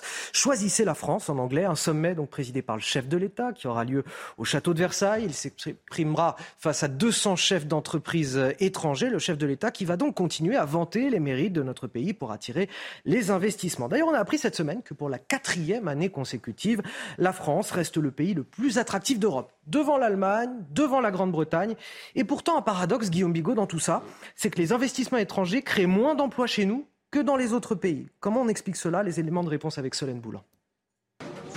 Le chef de l'État a le sourire aux lèvres. Le Taïwanais Prolodium a choisi Dunkerque pour implanter une usine géante de batteries électriques. 3000 emplois à la clé, preuve de l'attractivité de l'Hexagone pour les investisseurs étrangers. Pourtant, la France peine à attirer les projets les plus créateurs d'emplois. En moyenne, un investissement étranger crée moins d'emplois en France, environ 33 par projet, alors qu'on en compte 58 en Allemagne, 59 au Royaume-Uni ou encore 326 en Espagne.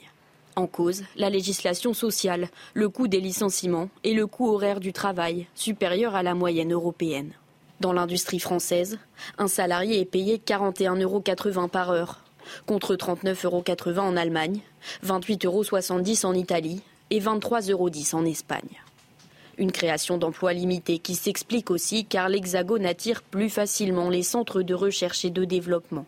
Nous attirons euh, plus de un centre de recherche-développement sur cinq, un site de production industrielle sur cinq qui se localise en Europe. Et quand on commence un site de production, ou surtout quand on commence la recherche et développement, on a généralement des équipes plus petites.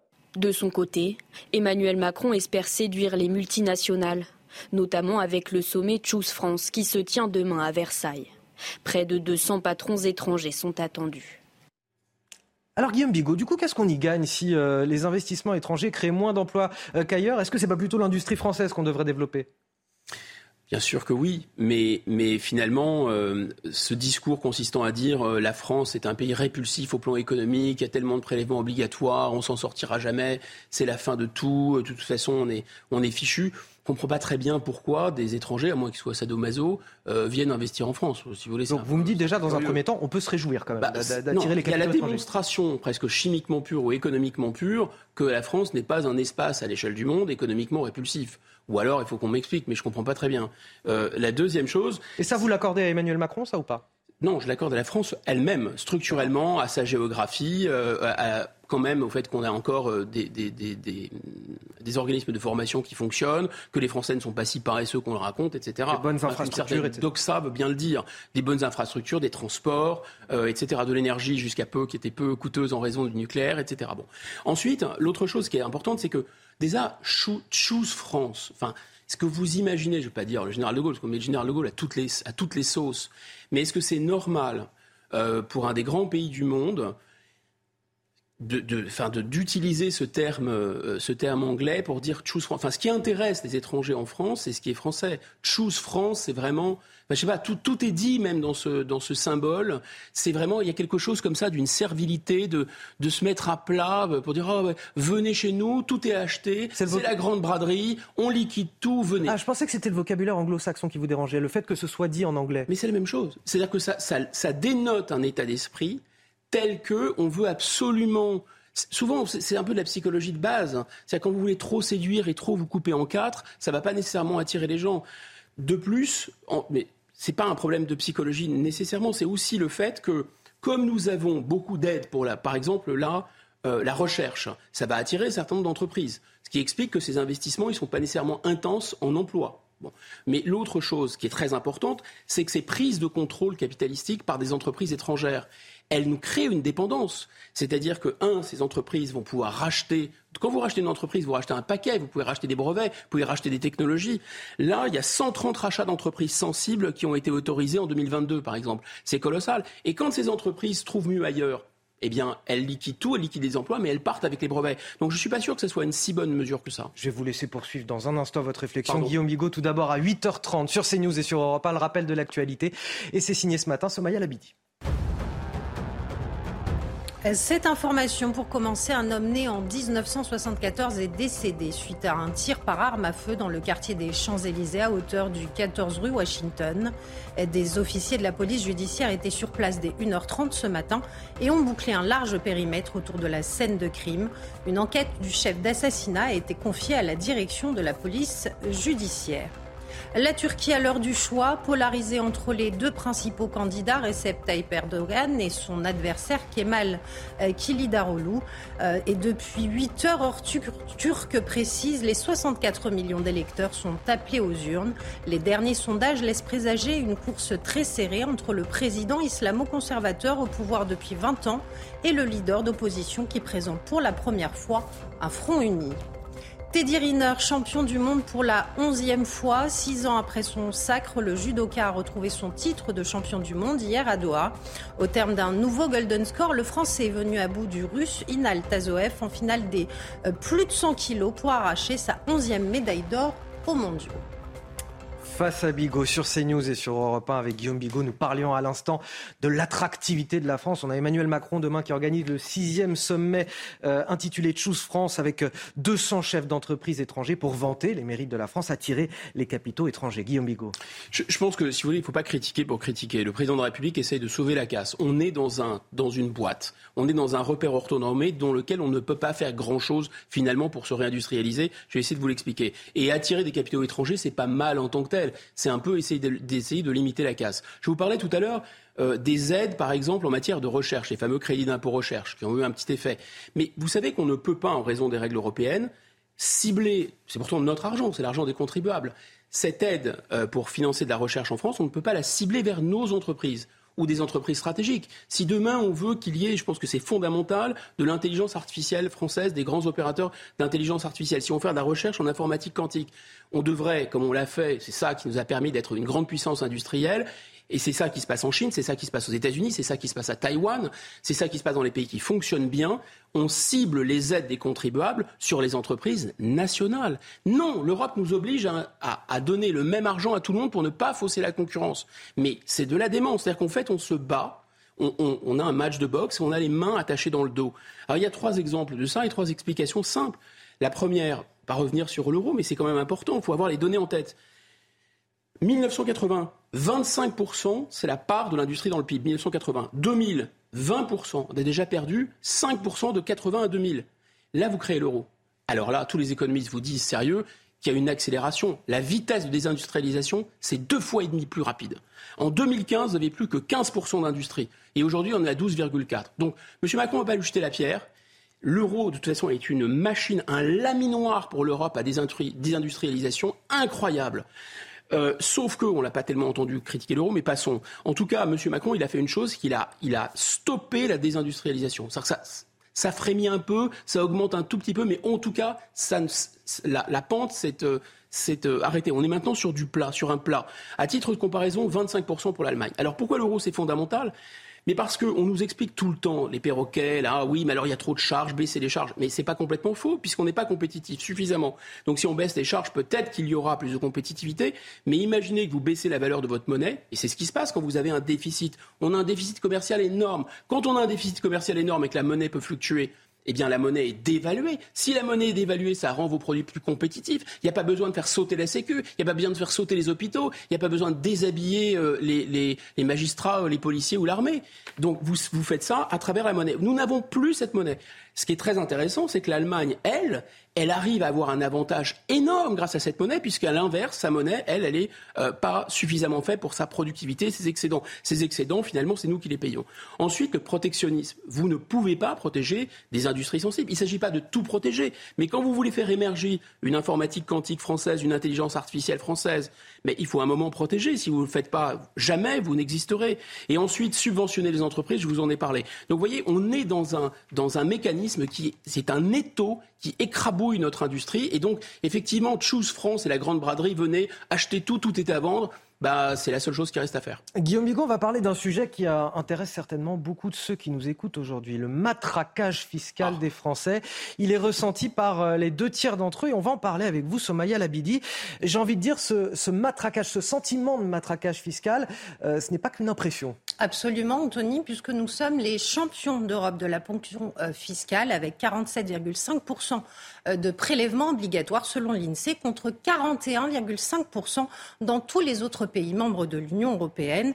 Et selon cette étude IFOP réalisée pour les contribuables associés et parue dans le JDD, 66% euh, des sondés estiment que le montant euh, des impôts et des taxes est bien trop important. À l'inverse, 34% des personnes interrogées euh, considèrent le niveau d'imposition comme acceptable. Si on regarde maintenant par, 30, par tranche d'âge, pardon, pour 72% des 50-64 ans, le taux d'imposition est trop lourd. A contrario, quand on regarde chez les plus jeunes, euh, seul 1 sur 2 l'estime trop lourd. Somaya, les sondés qui trouvent aussi que leurs impôts sont mal utilisés. Absolument, et c'est bien là que ça pêche, Anthony, puisque 59% euh, des sondés sont mécontents de la qualité des services publics et en tête de liste, euh, pour 8 personnes interrogées sur 10, la qualité et l'efficacité l'efficacité des services de l'hôpital se sont euh, fortement dégradés, suivent l'éducation avec 74% des sondés qui disent constater une dégradation des services, puis en viennent ensuite la sécurité à 68%, la justice et enfin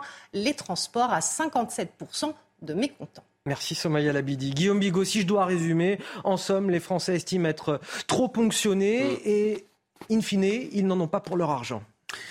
Oui, mais si vous voulez, euh, je crois que c'est vraiment le lien entre les deux. C'est-à-dire, euh, c'est le, rapport de l'impôt. C'est-à-dire que est-ce que les Français si on leur posait la question, parce qu'il faut voir comment la question est posée. Est-ce que vous est-ce que vous payez trop d'impôts? Mais quelle personne qui est imposée va vous dire non, euh, je ne paye pas assez d'impôts, s'il vous plaît, taxez-moi encore? La réponse est quasiment dans la question. Mais la même personne, si vous dites est-ce que vous voulez davantage de services et de services publics, euh, que ça soit mieux remboursé par exemple, vous dire oui. Donc c'est typiquement une question de piège. Je pense que si vous reformulez la question, vous dites aux Français, écoutez, est-ce que vous voulez taxer comme aux États-Unis à 24,5 mais grosso modo avoir une espérance de vie plus faible, avoir une criminalité explosive, avoir un système éducatif euh, écrasé par rapport à ce qu'on a chez nous, euh, des inégalités absolument insupportables. Est-ce que ça vous plairait de faire comme les États-Unis, de passer à 24,5 ou est-ce que vous voudriez avoir quasiment le même taux de prélèvement obligatoire que le Danemark à 46,3 et avoir, comme le Danemark, une économie extrêmement efficace, des services publics extrêmement efficaces, euh, une industrie de pointe et quasiment pas de dette? Bah, à mon avis, les gens vont vous dire non, on préfère quand même une ponction fiscale importante. Donc, vous voyez, le matraquage fiscal, je pense qu'il est effectivement, et votre sujet est très bien posé, en lien avec ce qu'on obtient pour notre argent. On n'en a pas pour notre argent. C'est ça le problème. On n'est pas nécessairement en France contre un modèle euh, de répartition, de redistribution, etc. Je pense qu'il est vraiment dans l'ADN français, cette, cette euh, passion d'égalité, comme disait Tocqueville. Le problème, c'est que euh, on paye de plus en plus, mais on a l'éducation euh, se dégrade, tous les euh, euh, classements PISA et autres en témoignent, le niveau devient effarant. L'hôpital, on a vu ce qu'il en était pendant le Covid, il est sorti totalement essoré la crise n'est pas réglée. L'insécurité, on en parle suffisamment sur ces plateaux. L'armée française, apparemment, elle aurait trois jours ou quatre jours de munitions en, en cas de guerre de haute intensité. Donc c'est ça qui est assez incompréhensible. Donc quand on regarde en structure, on se rend compte qu'effectivement, euh, les dépenses sociales sont mouse costaud, mais on se rend compte aussi qu'il y a de l'argent peut-être à aller chercher. Il y a de l'argent à aller chercher sur la fraude fiscale, sur la fraude sociale. C'est très difficile d'estimer, mais on parle quand même de dizaines de milliards, hein, respectivement 80 milliards, 15 milliards. Le déficit commercial, c'est une perte d'argent considérable. Et le diagnostic qu'on peut faire par rapport à cette ponction fiscale, c'est pourquoi elle est grave, cette ponction fiscale? Parce qu'on est, on est en fait paralysé. Finalement, le, bon diagnostic, c'est pas tellement qu'on est trop imposé. Le problème de la France, et c'est pas non plus seulement que les services publics sont de mauvaise qualité. Le problème de la France, c'est grosso modo qu'il y a trop de consommation par rapport à la production. Ça, c'est indiscutable. Et qu'en fait, ce que nous consommons, nous l'importons de plus en plus de l'étranger. C'est comme s'il y avait une fuite dans le mécanisme économique. Et on en revient à la question de la réindustrialisation, on en revient à la question de l'euro, on en revient à la question d'interdiction de la protection sociale. Imaginons que vous mettiez par exemple une protection enfin, des, barrières douanières aux frontières. Vous pourriez prélever une taxe et financer un certain nombre de déficits. Vous ne seriez pas obligé d'augmenter par exemple des impôts. Il y a déjà trop de pression fiscale. Vous voulez rembourser la dette Vous allez augmenter les impôts c'est pas possible. Mais inversement, si vous diminuez la pression fiscale, moi je suis pas pour, euh, je suis, plutôt tout à fait pour et pas contre diminuer la pression fiscale. Mais on est bien, il faut être logique. Si vous diminuez cette pression fiscale, il faut en face diminuer les services afférents. Mais est-ce que les Français sont d'accord pour ça? Est-ce que on le dit nous-mêmes. Euh, est-ce que l'hôpital est a suffisamment de moyens? Est-ce que les magistrats ont suffisamment de moyens? Etc. etc. Non. Bon, après, il ne faut pas rester buté. Il semble que sur un sujet comme l'éducation, l'éducation nationale, on peut dire un peu à la papa, peut être vécue. En tout cas, les gens votent avec leurs pieds quand ils en ont les moyens. Ils vont vers l'enseignement, et notamment l'enseignement primaire et secondaire privé. Il y a bien quand même un problème d'efficacité dans le service public. 8h41 sur CNews et sur Europe 1, face à Bigot. Avec Guillaume Bigot, on va continuer à décrypter l'actualité et parler de notre système de santé, puisqu'à partir de ce dimanche, les soignants non vaccinés contre la Covid-19 peuvent officiellement réintégrer leur poste. L'obligation vaccinale a été levé par décret aujourd'hui. Des soignants suspendus depuis près de, deux ans maintenant. Le nombre de personnes concernées est, quand même assez réduit, 0,3% hein. sur les 2 700 000 personnes concernées par cette obligation vaccinale. Pourtant, cette question, elle a quand même été épidermique. Elle a beaucoup divisé la société française et notamment parmi les personnels soignants eux-mêmes. Le reportage, Célia Barotte et Sandra Tchombo. Les soignants non vaccinés bientôt de retour à l'hôpital, un sujet qui alimente les débats. Pour certains professionnels de santé, une évaluation au cas par cas est nécessaire. Je ne comprends pas pourquoi on ne protège pas cette sortie de suspension avec euh, une mise à jour des connaissances scientifiques. Parce qu'aujourd'hui, quand on se dit soignant, euh, on doit accepter de travailler dans un cadre de règles.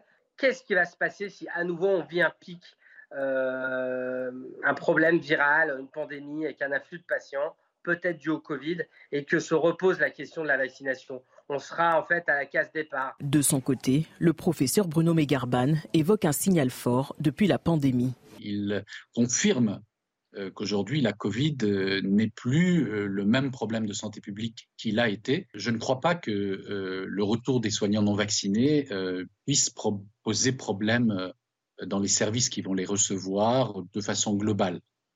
Néanmoins, ça n'empêche pas qu'au cas par cas, si le soignant réintégré avec une attitude prosélyte en défaveur du vaccin, eh bien qu'il faille euh, probablement le retirer euh, d'un service. Ce retour des soignants non vaccinés n'est toutefois pas définitif. Si la pandémie repart, le gouvernement a la possibilité de les suspendre à nouveau. Guillaume Bigot, on sent que ça va être tendu quand même, cette réintégration au sein euh, du milieu médical lui-même. Les avis sont, partagés. Ça ne va pas être une promenade de santé pour ceux qui veulent regagner leur service. Je sais pas pour vous, mais on a vraiment envie, euh, presque psychologiquement, de tourner la page, de passer à autre chose. C'est pas faire l'autruche, c'est que ça a été suffisamment pénible cette période à tout point de vue. Été pénible parce qu'il y a eu des pantalonnades, le gouvernement s'est absolument ridiculisé en essayant d'infantiliser les Français. Ça lui est revenu en boomerang. Euh, il y a eu cette espèce de haine qui s'est développée. Des gens sont partis dans les délires euh, complotistes en imaginant que les vaccins contenaient de quoi les contrôler, voire les tuer. Enfin, des trucs absolument abracadabrantesques. Mais on a vu aussi quelque chose qui n'est pas très, pas très sympathique en France, c'est-à-dire la passion de la servilité, la passion de l'obéissance. Des gens qui veulent à tout prix euh, obéir aux injonctions parce que l'autorité dit que, alors on va faire et on congèle notre cerveau, on ne réfléchit pas. En fait, de quoi s'agit-il? Je pense qu'il y a un amalgame méchant, bête et méchant qui est fait entre euh, les, de dire que des gens qui avaient refusé se vacciner avec un, vaccin qui était tout à fait innovant à l'ARN messager, sachant que l'ARN messager, c'est une technique médicale, d'ailleurs française, il faut le dire, une innovation française qui avait été utilisée essentiellement dans les cancers, on ne savait pas exactement à quoi s'en dire parce que c'était un peu trop innovant et surtout en matière de vaccins, on ne connaissait pas encore. Et d'ailleurs, d'où euh, les, contrats, les clauses des contrats, les cachotteries autour des contrats, parce qu'en fait, ces laboratoires ont, eu une pression des États. Les États leur ont dit, mais attendez, on veut un vaccin tout de suite, tout de suite. Ils ont dit, bon, écoutez, on peut accélérer la manœuvre, mais alors si s'il y a des effets secondaires, c'est pas nous qui allons payer. C'est ça l'histoire, en fait, très simple. Et on ne savait donc pas, même les laboratoires, même les fabricants eux-mêmes ne savaient pas complètement. Ils sont pas irresponsables. Ils savaient qu'il allait y avoir des effets secondaires, pas des effets secondaires monstrueux. Et d'ailleurs, il y en a. Certains sont graves, mais par rapport aux bénéfices, ça allait. Par contre, on ne connaissait pas exactement l'efficacité. Et on aurait pu imaginer, c'est ce qu'on nous a vendu au départ, que ça allait être extrêmement efficace. Qu'en effet, on n'allait pas l'avoir du tout, le Covid, et on n'allait pas pouvoir le transmettre. D'où l'obligation vaccinale pour les soignants, qui était assez logique. Mais ensuite, franchement, on, on a vu les choses telles qu'elles étaient. C'est-à-dire que tout en étant vacciné, on pouvait avoir le Covid, tout en étant vacciné, on pouvait transmettre. Et donc les soignants... Ah, avec des symptômes quand même moins importants que sans la vaccination. Hein. Bien sûr, je, vous répondrai néanmoins qu'on a vu des situations ubuesques où des petits chefs autoritaires en claquant des talons voulaient faire revenir à l'hôpital, l'assistance publique des hôpitaux de Paris, des gens qui étaient vaccinés, des soignants vaccinés qui étaient symptomatiques parce qu'il manquait de personnel, disant revenez soigner les gens, alors qu'ils étaient symptomatiques qu'ils pouvaient transmettre. Mais ils étaient vaccinés, donc c'était bien. En revanche, des soignants qui étaient non symptomatiques, qui n'avaient pas le Covid, qui auraient pu se tester, on a dit non, puisque vous n'êtes pas vacciné, vous restez dehors. Donc à un moment, bon, on a pu se tromper, mais franchement, persister à ce point-là dans l'erreur, pourquoi? Ben, Pour deux raisons. La première, parce que pour le politique, instiller la peur, c'est toujours un levier extrêmement puissant. Et là, euh, voilà, on a d'ailleurs essayé jusqu'au dernier moment. Souvenez-vous, M. Braun, il n'avait pas très longtemps, il disait Attends, je, vais regarder, hein, mais peut-être qu'il faut remettre le masque, hein, les enfants, attention. Hein. La deuxième chose, euh, ils ont pris une sorte de plaisir à, un peu, euh, comme ça, serrer, serrer les vis, serrer les boulons. Et ils se sont dit, ça a des bénéfices sociaux annexes, ça a des bénéfices politiques secondaires, ça, ça mate un peu la population, ça calme les gens. J'en suis persuadé. Le deuxième effet, c'est que finalement, cette euh, c'est bien sûr, ils se sont appuyés sur le délire d'une partie de la population, parce qu'il faut dire la vérité, dans les antivax, on est parti dans le délire, dans le complotisme total. Il y a une panoplie d'abrutis qui ont raconté n'importe quoi. Et donc, c'était un bon moyen aussi politiquement de se dire, voyez, nous, nous sommes le parti de la science, contre ces idiots, euh, contre ces gens délirants, contre ces gens qui sont euh, complètement foutraques. Nous, nous sommes la mesure, la raison, euh, et donc nous ne calerons pas. Parce qu'il y a dans le parti présidentiel cette volonté d'un extrémisme du centre. Nous sommes des fanatiques de la modération. nous sommes mesurés en tout point, donc obéissez. Voilà, il y a quelque chose qui fait un peu froid dans le dos. On est presque dans, dans Black Mirror. Hein. Et quand on va vers la construction européenne, c'est-à-dire vers une, démocratie qui est abîmée, parce qu'en fait c'est ça, on aura de moins en moins de pouvoir démocratique, et l'Europe va voilà, va nous donner des instructions. Il faudra obéir parce que ce sera au nom du bon sens, de la mesure, de la tolérance et de la science. Faites ce qu'on vous dit. Vous me parlez de l'Europe, justement, vous me faites une transition parfaite, euh, Guillaume Bigot. À un an des élections européennes, ce tout premier euh, sondage IFOP fiducial publié dans le journal du dimanche, qui sortirait vainqueur de ce scrutin s'il avait lieu aujourd'hui? Eh bien, la réponse, c'est que ce serait encore une fois le Rassemblement national, avec un quart des intentions de vote. Qu'en est-il de la gauche ou encore de la majorité? Les éléments de réponse sur ce sondage avec Mathilde Ibanez élections européennes, le Rassemblement national serait le grand gagnant selon une enquête réalisée par IFOP fiducial pour le JDD Sud Radio. Pour une liste conduite par Jordan Bardella, le parti pourrait atteindre 25% des voix. C'est 1,5% de plus qu'en 2019, avec une variable en plus. Le Rassemblement national s'en sort mieux malgré la présence d'une liste reconquête concurrente menée par Éric Zemmour et Marion Maréchal. La NUPES, elle, aurait tout intérêt à se présenter avec une liste commune, car elle atteindrait 26% des voix et serait au coude à coude avec le Rassemblement national. En cas de candidature individuelle, chaque parti, membre de la NUPES, ne dépasserait pas les 10%, comme la France insoumise, le Parti communiste, le Parti socialiste ou encore les écologistes. Le rapprochement avec LFI déplairait environ 9% des sympathisants de gauche qui pourraient, pour une partie d'entre eux, trouver une alternative dans une liste Renaissance. Le parti présidentiel, lui, pâtit d'un vote de sanction avec 19% d'intention de vote et 22% en cas de gauche unie. Ces six points d'écart avec le Rassemblement national, bien loin du petit point qui les avait différenciés lors des dernières élections européennes en 2019. Guillaume Bigot, pourquoi le Rassemblement national domine ces élections? Bah, Parce qu'il domine euh, la, vie politique, parce que on peut considérer euh, qu'on a eu pendant très longtemps euh, une, alternance entre la droite et la gauche des partis, on pourrait qualifier de centre-droite, centre-gauche, mais grosso modo des partis qui avaient une vision de droite de l'euro-libéralisme, mais quand on dit libéralisme, c'est quand même un, une espèce de pacte faustien où on a plus de consommation que de production, on continue à faire venir de l'immigration, on obéit tout à l'Allemagne, on obéit tout à l'Union européenne. Euh, voilà, et, l'avenir sera un jour de faire advenir une grande puissance européenne. C'est ça la chanson qu'on nous, a, nous a chantée au moins depuis Maastricht. Il y avait une version de gauche de ça, et il y avait une version de droite de ça. Et grosso modo, c'était quand même un peu euh, Coca-Cola et Pepsi-Cola qui s'opposaient. C'était tellement vrai qu'à un moment, pour survivre, tellement ils ont été laminés les uns puis les autres, sachant qu'il y avait des gens rebelles à l'intérieur de chaque camp. Hein. Un Philippe Séguin a dit arrêtez, c'est n'importe quoi, il n'a pas été entendu. Euh, un Laurent Fabius avait dit c'est n'importe quoi, arrêtez, il n'a pas été entendu. Bon, en tout cas, un moment, le système était tellement usé jusqu'à la corde. Quand je dis le système, ça correspond à une certaine forme de classe dirigeante, plutôt la technocratie, mais aussi avait cette idée qu'il faut absolument adapter la France à la mondialisation, qu'il faut faire les fameuses réformes pour que la France ait sa place dans l'Europe, que la construction européenne fasse émerger une France en plus grand. C'était un rêve pour enfants. Ça n'a fait que renforcer l'Allemagne, ça n'a fait que nous désindustrialiser, ça n'a fait que ruiner euh, le pays en, en apportant toujours plus d'immigration. Encore une fois, l'immigration n'est pas bonne, elle n'est pas mauvaise, mais quand vous importez des gens qui sont mal formés, très pauvres, qui vont euh, peser sur vos comptes sociaux. ça ne rime à rien. Tout ça, c'est par idéologie. Donc à un moment, ces gens-là, ils ont été obligés de se réunir ensemble pour faire une espèce de, de, conglomérat, pour faire une espèce de, euh, comment on pourrait dire, de, de joint venture. Voilà, euh, Monsieur Macron, qui était spécialiste de ces, des rachats d'entreprises chez Rothschild, il leur a dit bon, on va prendre un peu de PS, on va prendre un peu de LR, puis on va faire une joint venture pour essayer de survivre, puisque les uns et les autres, on n'a plus beaucoup d'air. Et vous me demandez pourquoi le Rassemblement national est fort.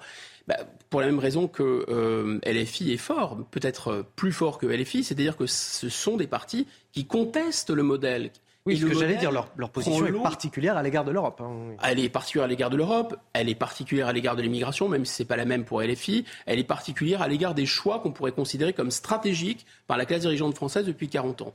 Mais si ça se passait bien, si ça rendait la France plus forte, plus heureuse, plus prospère et plus sûre, ça saurait. Donc comme ça ne fonctionne pas, vous ne pouvez pas reprocher aux Français d'essayer de se tourner vers d'autres solutions politiques qui ont leurs défauts, mais qui ont au moins un avantage, c'est de ne pas avoir été essayé d'une part, et d'autre part d'avoir critiqué le système. Voilà pourquoi c'est fort. Maintenant, est-ce qu'ils vont faire un carton aux européennes? C'est la question, je sens que vous allez me la poser. Absolument.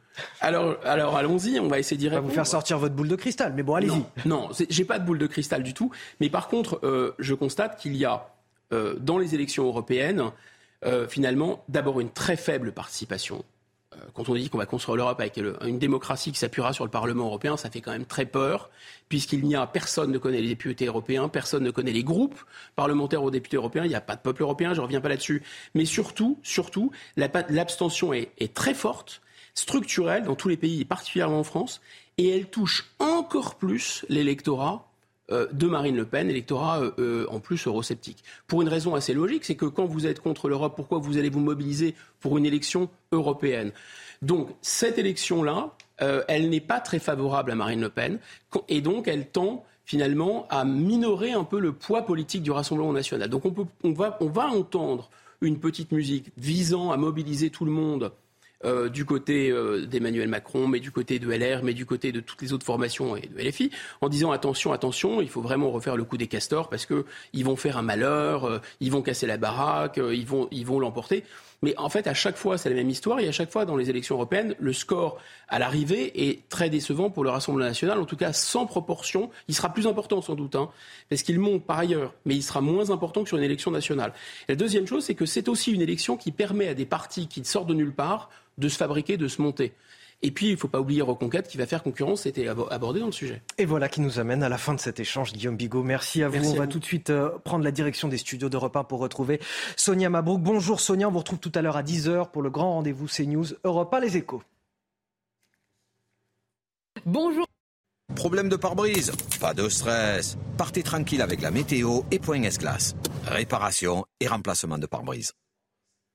Bonjour à tous. Encore de l'instabilité qui perdure pour la moitié sud et un temps qui revient progressivement au calme et lumineux euh, par le quart nord-ouest. Donc il faudra encore un petit peu de patience avec des nombreux brouillards, que ce soit en direction de l'île de France, la Bourgogne, la région Poitou-Charentes et la Bretagne.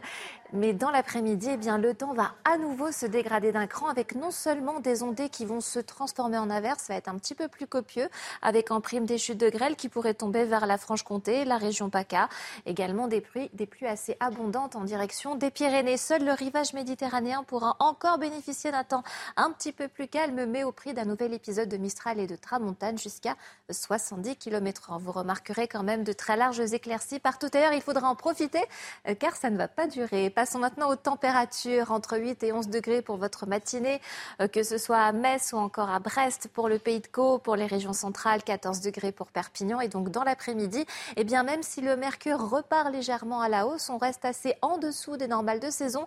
21 degrés, pas plus pour Paris, 20 degrés à Lille, 21 degrés pour La Rochelle, 22 degrés à Bordeaux, 18 à 19 degrés pour la région Rhône-Alpes et jusqu'à 24 degrés près de la Méditerranée.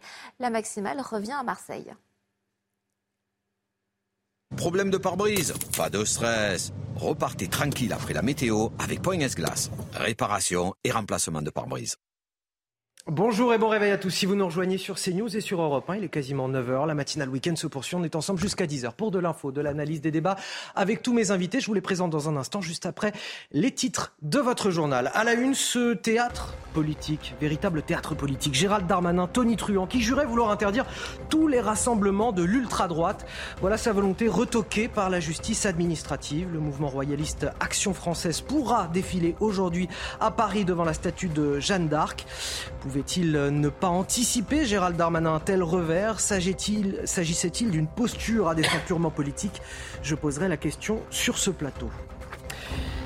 C'est officiel, l'obligation vaccinale des soignants contre la Covid-19 est levée aujourd'hui, une obligation qui a fait couler beaucoup d'encre. Les personnels suspendus vont devoir être réintégrés à leur poste ou à un poste équivalent. Une réintégration qui ne s'annonce pas si simple dans le secteur de la santé, c'est lui-même déchiré. Un sujet épidermique pour beaucoup de Français que l'on abordera ce matin. Et enfin, Emmanuel Macron qui s'apprête à recevoir 200 chefs d'entreprise du monde entier demain à Versailles pour vanter les mérites de la France. Et vous verrez que si notre pays est le champion des investissements étrangers en Europe, malheureusement, les retombées en termes d'emploi ne suivent pas.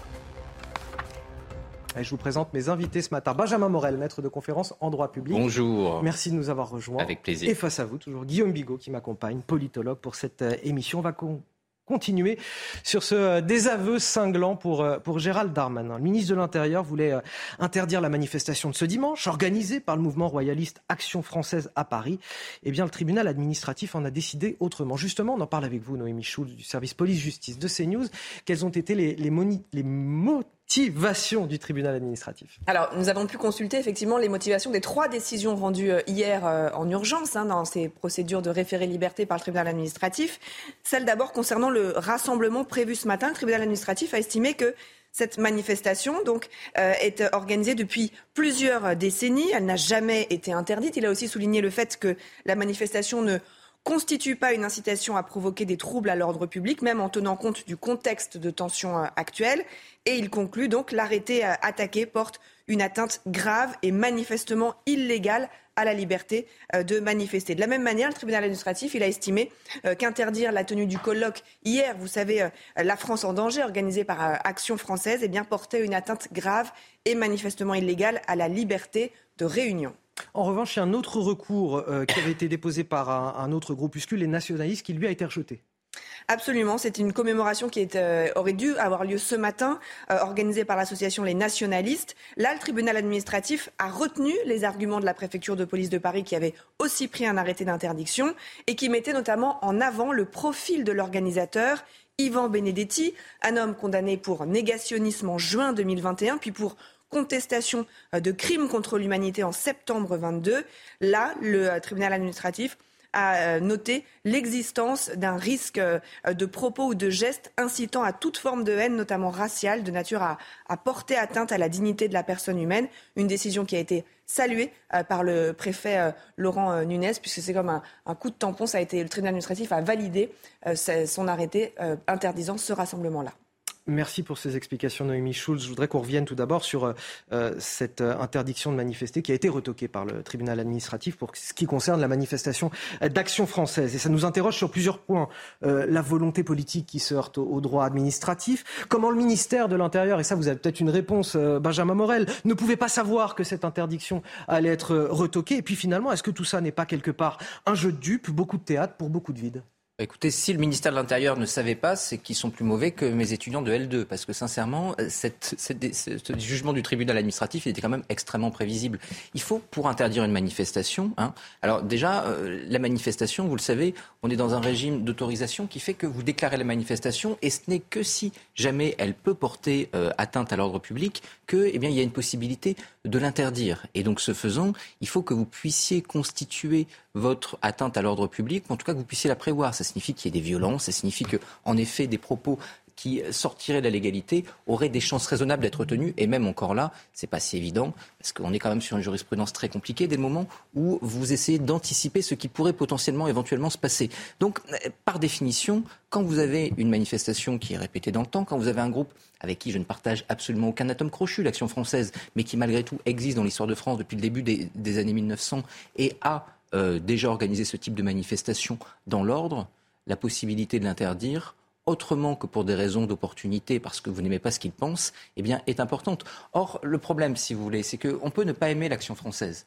Mais si vous considérez que vous n'aimez pas l'action française et que donc vous interdisez ces colloques et ces manifestations, où est-ce que vous vous arrêtez? Quel est le prochain groupe dont vous allez ensuite interdire les manifestations et les colloques? C'est problématique. Et là, vous portez atteinte à la liberté d'expression et même à la liberté tout court. Donc le juge administratif en l'occurrence, ben, fait ce qu'il a toujours fait. Cet arrêt, il était, cette décision, euh, ce jugement, il était extrêmement prévisible en soi. Néanmoins, pour le ministère, il y a une volonté de communication. Laurent Nunez disait un petit peu ce que je suis une démonstration politique, en fait. Une démonstration politique, mais qui est totalement contre-productive. Parce que c'était extrêmement attendu, encore une fois. Et en faisant ça, qu'est-ce qu'on fait? Eh ben, on met le coup un coup de projecteur sur l'action française dans le cas d'une manifestation et d'une organisation qui n'aurait probablement pas fait la une des journaux sans ça.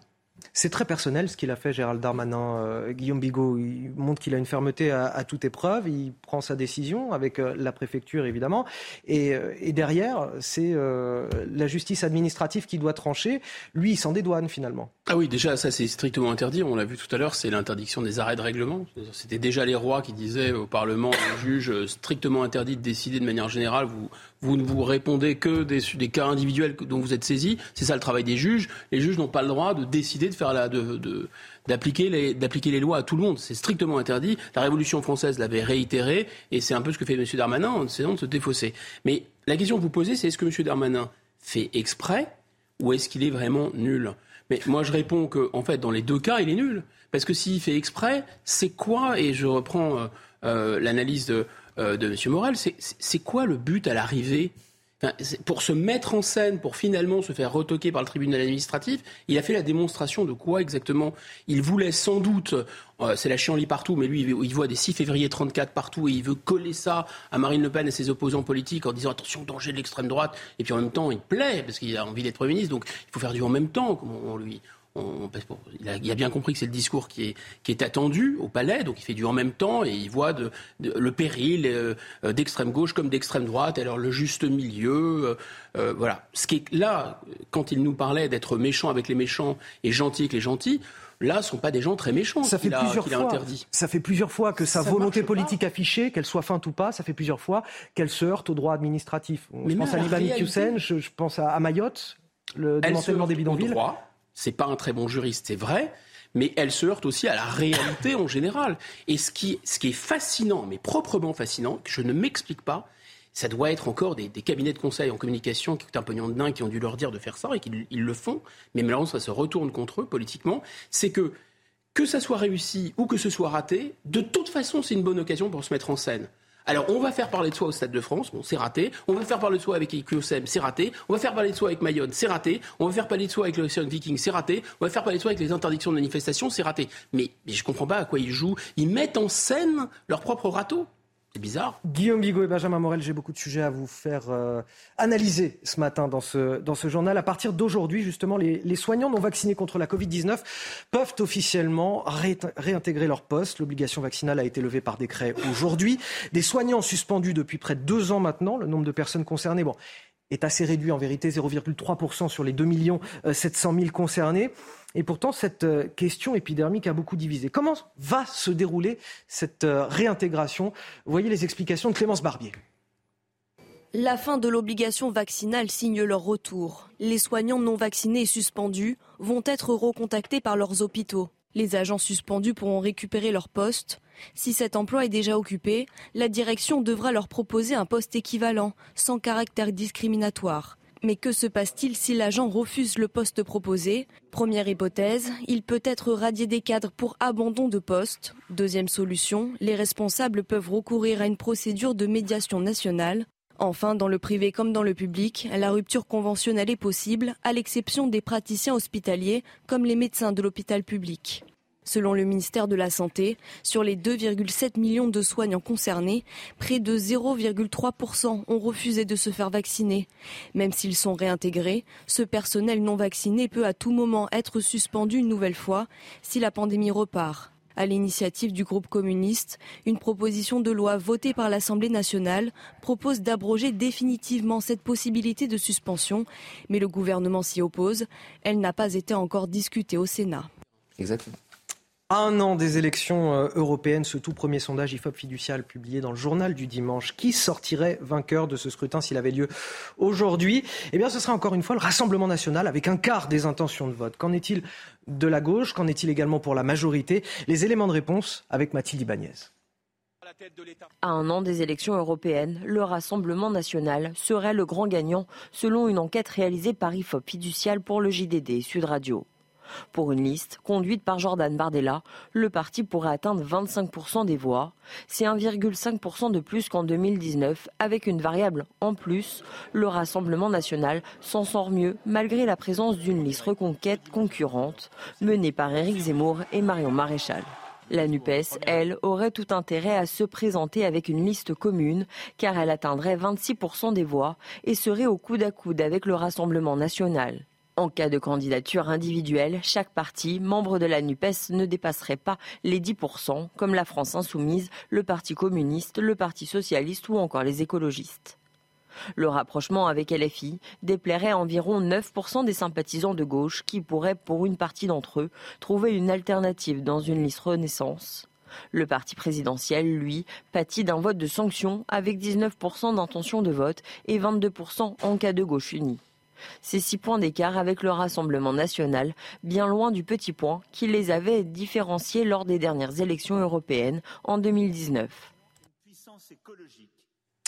Alors Benjamin Morel, pourquoi euh, le Rassemblement national domine cette élection? Alors déjà, il va falloir prendre de grosses, grosses, grosses pincettes, d'accord? Parce qu'un sondage à un an d'une élection, surtout une élection qui n'intéresse pas directement les Français sans dynamique de campagne, ça n'a pas beaucoup de signification. Je vous renvoie au sondage présidentiel un an avant, on ne savait même pas qui étaient les candidats. Donc il faut aujourd'hui être extrêmement prudent. Ce sondage, il nous apprend quelques petites choses. D'abord, on a une tripolarisation de la vie politique qui perdure, c'est-à-dire ce qu'on a connu lors des législatives, un bloc RN, un bloc centriste et un bloc NUP continue à durer. Il y a très peu de porosité entre ces blocs. Ça signifie qu'en cas de dissolution, eh ben on a à peu près les mêmes résultats. Et ça, c'est important structurellement de le voir. Parce que les proportions sont pas si éloignées finalement. Les, proportions sont à peu près les mêmes. Et donc là, on a une, une, vraie tripartition de la vie politique, avec quelques anomalies, LR qui se situe entre deux blocs, etc. Mais fondamentalement, c'est quand même ça qui joue. Et là, il peut y avoir éventuellement des effets de vase communicante, mais ils vont être limités. Si jamais on a demain une liste qui monte ou une autre qui baisse, elle va probablement plutôt chercher ses ressources dans l'abstention qu'ailleurs. Donc il faut bien voir que là-dessus, il, y a un caractère très statique de l'électorat. Oui, c'est ça, c'est plutôt l'abstention qui est la vraie variable d'ajustement. Exactement, c'est ça la vraie variable d'ajustement. Et sur une élection européenne, bah, comme les classes populaires viennent peu voter, si elles viennent plus voter, ça fait monter le RN. Si elles vont moins voter, eh ben, ça, fait voter plus, ça fait monter plutôt les listes centristes et ELV parce que bah, c'est des CSP+, et des retraités, donc ils sont toujours dans les urnes. Dernier point. Surtout pour les européennes. Bien sûr, la configuration NUP est très intéressante. Parce que la NUP fait plus de députés potentiellement en étant divisée qu'en étant unie. Et donc, ce faisant, pour la NUP, qui n'a pas du tout intérêt à se désunir parce que, évidemment, ça signifierait qu'au sein de la NUP, on tire à balles réelles. Mais les positions sur l'Europe ne sont pas les mêmes au Exactement. sein de la Entre l'AFI, le PCF, ELV, etc., il y a des positions qui sont totalement orthogonales. Donc, si jamais ils vont ensemble, ils peuvent faire moins de députés, mais ils évitent de tirer à balles réelles entre eux. Si jamais ils vont séparer, eh bien à ce moment-là, ça va être très très compliqué de faire tenir l'alliance, dont dépend aujourd'hui euh, probablement la position à l'Assemblée, parce que si demain la NUP explose dans le cadre d'une élection législative, Emmanuel Macron l'a intérêt à dissoudre, parce que des fiefs qui aujourd'hui sont des fiefs de gauche pourraient tomber. Donc là, ça va être extrêmement intéressant à suivre politiquement, même si encore une fois, ça, c'est pas du tout prédictif. ces élections européennes n'auront pas lieu demain. Euh, demain, en revanche, ce qui se passera à Versailles, c'est ce sommet, ce sixième sommet organisé par Emmanuel Macron. Choose France, choisissez la France, donc présidé par le chef de l'État au château de Versailles, en présence de 200 chefs d'entreprises étrangers. Chef de l'État qui va continuer à inventer les mérites euh, de notre pays pour attirer les investissements. D'ailleurs, on a appris cette semaine que pour la quatrième année consécutive, euh, la France reste le pays le plus attractif d'Europe devant l'Allemagne, devant la Grande-Bretagne. Et pourtant, un paradoxe dans tout ça, ces investissements étrangers créent moins d'emplois chez nous que dans d'autres pays. Comment on explique cela? Les explications. Le chef de l'État a le sourire aux lèvres. Le Taïwanais Prolodium a choisi Dunkerque pour implanter une usine géante de batteries électriques. 3000 emplois à la clé, preuve de l'attractivité de l'Hexagone pour les investisseurs étrangers. Pourtant, la France peine à attirer les projets les plus créateurs d'emplois. En moyenne, un investissement étranger crée moins d'emplois en France, environ 33 par projet, alors qu'on en compte 58 en Allemagne, 59 au Royaume-Uni ou encore 326 en Espagne. En cause, la législation sociale, le coût des licenciements et le coût horaire du travail, supérieur à la moyenne européenne. Dans l'industrie française, un salarié est payé 41,80 euros par heure, contre 39,80 euros en Allemagne, 28,70 euros en Italie et 23,10 euros en Espagne. Une création d'emplois limitée qui s'explique aussi car l'Hexagone attire plus facilement les centres de recherche et de développement. Nous attirons euh, plus de un centre de recherche et développement sur cinq, un site de production industrielle sur cinq qui se localise en Europe. Et quand on commence un site de production, ou surtout quand on commence la recherche et développement, on a généralement des équipes plus petites. De son côté, Emmanuel Macron espère séduire les multinationales, notamment avec le sommet Choose France qui se tient demain à Versailles. Près de 200 patrons étrangers sont attendus. Alors, on va commenter tout ça dans un instant. Tout d'abord, le rappel de l'actualité à quasiment 9h15. C'est avec vous, Somaya Labidi. Cette information, pour commencer, un homme né en 1974 est décédé suite à un tir par arme à feu dans le quartier des Champs-Élysées à hauteur du 14 rue Washington. Des officiers de la police judiciaire étaient sur place dès 1h30 ce matin et ont bouclé un large périmètre autour de la scène de crime. Une enquête du chef d'assassinat a été confiée à la direction de la police judiciaire. Volodymyr Zelensky à Berlin pour préparer sa contre-offensive. Le président ukrainien est arrivé cette nuit à Berlin. Une visite consacrée à d'importantes livraisons d'armes et durant laquelle il devrait s'entretenir avec le chancelier Olaf Scholz. Mais avant cela, il s'entretient en ce moment même avec le président allemand, comme vous le voyez sur ces images. La veille, le chef de guerre était à Rome et au Vatican. Et puis Teddy Riner, champion du monde pour la onzième fois. Six ans après son dernier sacre, le judoka a retrouvé son titre de champion du monde hier à Doha.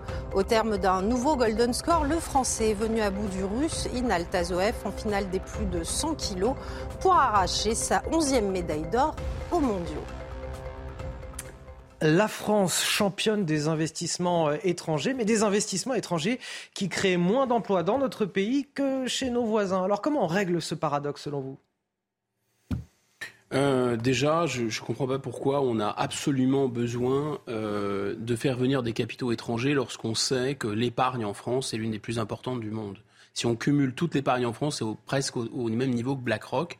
Et c'est le plus, plus, gros encore que le plus gros fonds d'investissement euh, public, le fonds souverain, comme on dit, du monde. Je crois qu'il doit y avoir au moins 7000 euros d'épargne en France. Euh, 7000 milliards, pardon, d'épargne euh, en France. Donc, pourquoi euh, Parce que, en fait, on est dans un système de contraintes. un euro très fort, on ne peut pas toucher, on ne peut pas dévaluer, on n'est pas compétitif. On a ensuite une interdiction des subventions et des aides à nos entreprises française et on a une interdiction du protectionnisme.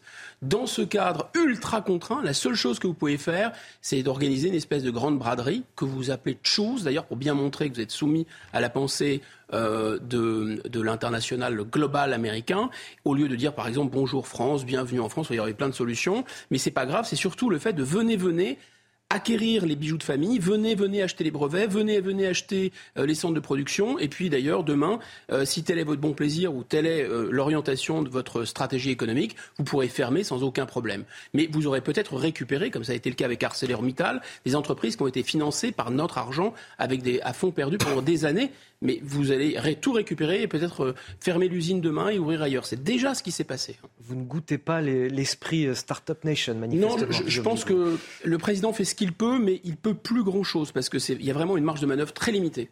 Benjamin Ouais, c'est même pas la Startup Nation. Vous savez, j'étais en Israël il y a quelques jours et puis on regardait un petit peu comment fonctionnaient justement les startups, etc., qui fonctionnaient là-bas. Et euh, vous avez un développement endogène. Idem pour l'industrie allemande ou l'industrie italienne ce sont des industries endémiques, endogènes, endogènes qui se créent en elles-mêmes et qui ne vont pas forcément chercher d'abord et avant tout les investissements étrangers en disant la créativité est ailleurs, les mains sont ici. Ça, c'est une stratégie qui est une stratégie de pays, en voie de développement. C'est une stratégie de pays en voie de développement, en effet. Or, justement, on ne devrait pas, on ne devrait pas être un pays en voie de développement. Et là, c'est là où les coûts ont tout d'un coup toute leur importance, parce que lorsque vous allez acheter des usines, bah, vous regardez d'abord combien elles coûtent et pas ce qu'elles peuvent créer. Or, là, vous présentez des chiffres, mais il faut voir que qu'est-ce qui fait qu'on investit en France?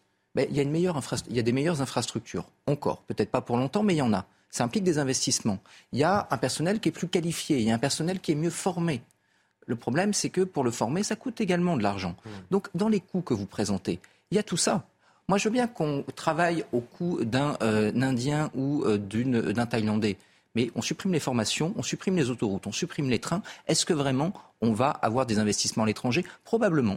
Mais euh, fondamentalement, eh ben, on paiera les gens au lance-pierre et c'est pas comme ça qu'on crée un, euh, un, effet de développement. Donc il faut arrêter de sortir de cette stratégie de pays en voie de développement et penser réellement une stratégie industrielle. Allez, on passe à l'actualité internationale, dominée aujourd'hui par euh, ces élections euh, présidentielles et législatives en Turquie. Après 20 ans de domination euh, du paysage politique, Recep Tayyip Erdogan, l'islamo-conservateur, va-t-il devoir céder sa place Il fait face à un candidat social-démocrate et laïque, Kemal Kılıçdaroğlu. Deux voix radicalement différentes pour le pays et des sondages évidemment très serrés. Nous sommes justement ce matin sur place avec notre correspondante à Istanbul, Shona Batacharia.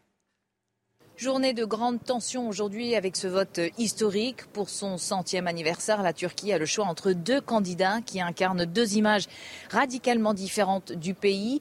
Le président sortant, Recep Tayyip Erdogan, au pouvoir depuis plus de 20 ans, a fait sensiblement reculer la démocratie et l'état de droit, mais il a également encouragé les classes rurales et conservatrices. Face à lui, Kemal Kilic Darulu, à la tête d'une coalition d'opposition enfin réunie et dont le parti a été fondé par Mustafa Kemal Atatürk, champion de la laïcité et du rapprochement avec l'Occident. Kilic Darulu qui a également promis de renvoyer tous les Syriens dans leur pays, près de 4 millions de personnes. Ce seront finalement euh, peut-être les 5 millions de jeunes qui feront la différence. Ils votent pour la première fois et n'ont connu qu'Erdogan au pouvoir. Est-ce que ça peut avoir une implication géopolitique? D'abord, euh, je pense qu'il faut vraiment modérer ce discours consistant à dire euh, tous les gens qui refusent des sanctions américaines et d'obéir aux États-Unis sont des gens qui sont contre la démocratie. C'est un discours qu'on entend beaucoup. Vous savez, les fameux BRICS, c'est que. Alors, la Chine, oui, pas du tout, c'est pas du tout une démocratie. La Russie, très autoritaire. Mais la Turquie, on le voit. La Turquie, même s'il y a une tentation très autoritaire et que Erdogan est un islamiste, il y a quand même des élections. Euh, L'Inde, il y a des élections, c'est la plus grande démocratie du monde. Donc attention aussi à ce qu'on raconte. Et effectivement, géopolitiquement, c'est quelqu'un qui est très cynique, qui était capable de nous envoyer au compte-goutte, de fermer ou d'ouvrir le robinet des migrations. Il ne faut pas l'oublier. Il a quand même été très très cynique, cet Erdogan. Euh, s'il est remplacé, ce sera pas plus mal. Il finance des islamistes un peu partout. S'il est remplacé, ce sera pas plus mal. Et troisièmement, par contre, à l'inverse, il avait plutôt une attitude un peu de modération sur ce conflit entre la, Russie et l'Ukraine, enfin le conflit d'agression de l'Ukraine par la Russie. Mais en tout cas, il ne jetait pas de l'huile sur le feu. Demain, s'il y a quelqu'un qui est très atlantiste, Point d'interrogation. Benjamin Morel. Vous savez, le CHP, le grand parti d'opposition, hein, qui demain pourrait peut-être l'emporter, euh, c'est quand même un parti qui, à l'origine, est un parti très républicain, inspiré de la République française. Hein. C'est toute la stratégie kémaliste, etc. Et Kemal pense vraiment le modèle turc sur le modèle français de la Troisième République. Donc, en effet, si jamais il y a un basculement, ça peut être relativement intéressant, mais on a quand même une vraie responsabilité dans la montée d'Erdogan. Parce que pourquoi Erdogan est monté au milieu des années 2000 Parce qu'il y avait tout ce discours de la Turquie doit adhérer à l'Union européenne. Et comme la Turquie devait adhérer à l'Union européenne, eh bien, tous les garde-fous laïcs de la Turquie ont cédé parce qu'il fallait respecter un pseudo-état de droit, etc. Donc on a viré les militaires, on a dit liberté de la presse, Erdogan arrivant, lui, à liquider les journaux d'opposition. Et donc on a pavé la voie des islamistes en Turquie. Et là, si la Turquie demain sort justement de l'islam politique, ce ne sera pas grâce à nous. Hein, parce que là ils vont dire l'Europe, etc., qui a permis, et euh, regardez, il est pro-européen, il est pro-occidental, le candidat de l'opposition, mais en réalité, c'est nous qui avons créé Erdogan, et ça, je crois qu'il faut jamais l'oublier pour l'avenir. Benjamin Morel et Guillaume Bigot, vous restez tous les deux avec moi. Dans quelques minutes, on va parler de ce matraquage fiscal, en tout cas, c'est ce que les Français ressentent. Euh, c'est le résultat d'un sondage IFOP pour le JDD, une situation d'autant plus insupportable pour eux euh, qu'ils ont l'impression de ne pas en avoir pour leur argent. C'est-à-dire qu'on a des services publics, selon les Français dégradés, que ce soit dans le domaine de la santé, de l'éducation, de la sécurité ou encore des transports. On fera le point complet dans, un instant avec Somaya Labidi.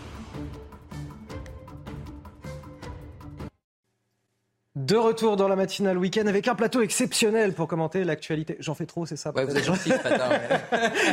Benjamin Morel ce matin. Merci de nous accompagner. Benjamin Morel, maître de conférence en droit public. Guillaume Bigot, politologue. Somaya Labidi, journaliste CNews, qui euh, nous fait les rappels d'actualité, avec qui on va parler dans un instant. Et c'est justement les titres de votre journal. À la une, deux tiers de Français qui estiment subir un matraquage fiscal. Une situation d'autant plus insupportable que les services publics ne suivent pas. Santé, éducation, sécurité ou transport. Les Français n'en ont pas pour leur argent. C'est le résultat d'un sondage IFOP pour le journal du dimanche qu'on décryptera justement avec vous, Somaya. Et puis, justement, il dénonce cette gabegie financière de l'exécutif. Des promesses à tout va pour faire oublier la réforme des retraites. Bruno Retailleau, patron des sénateurs LR, tire à boulet rouge sur le chef de l'État dans le Parisien aujourd'hui en France.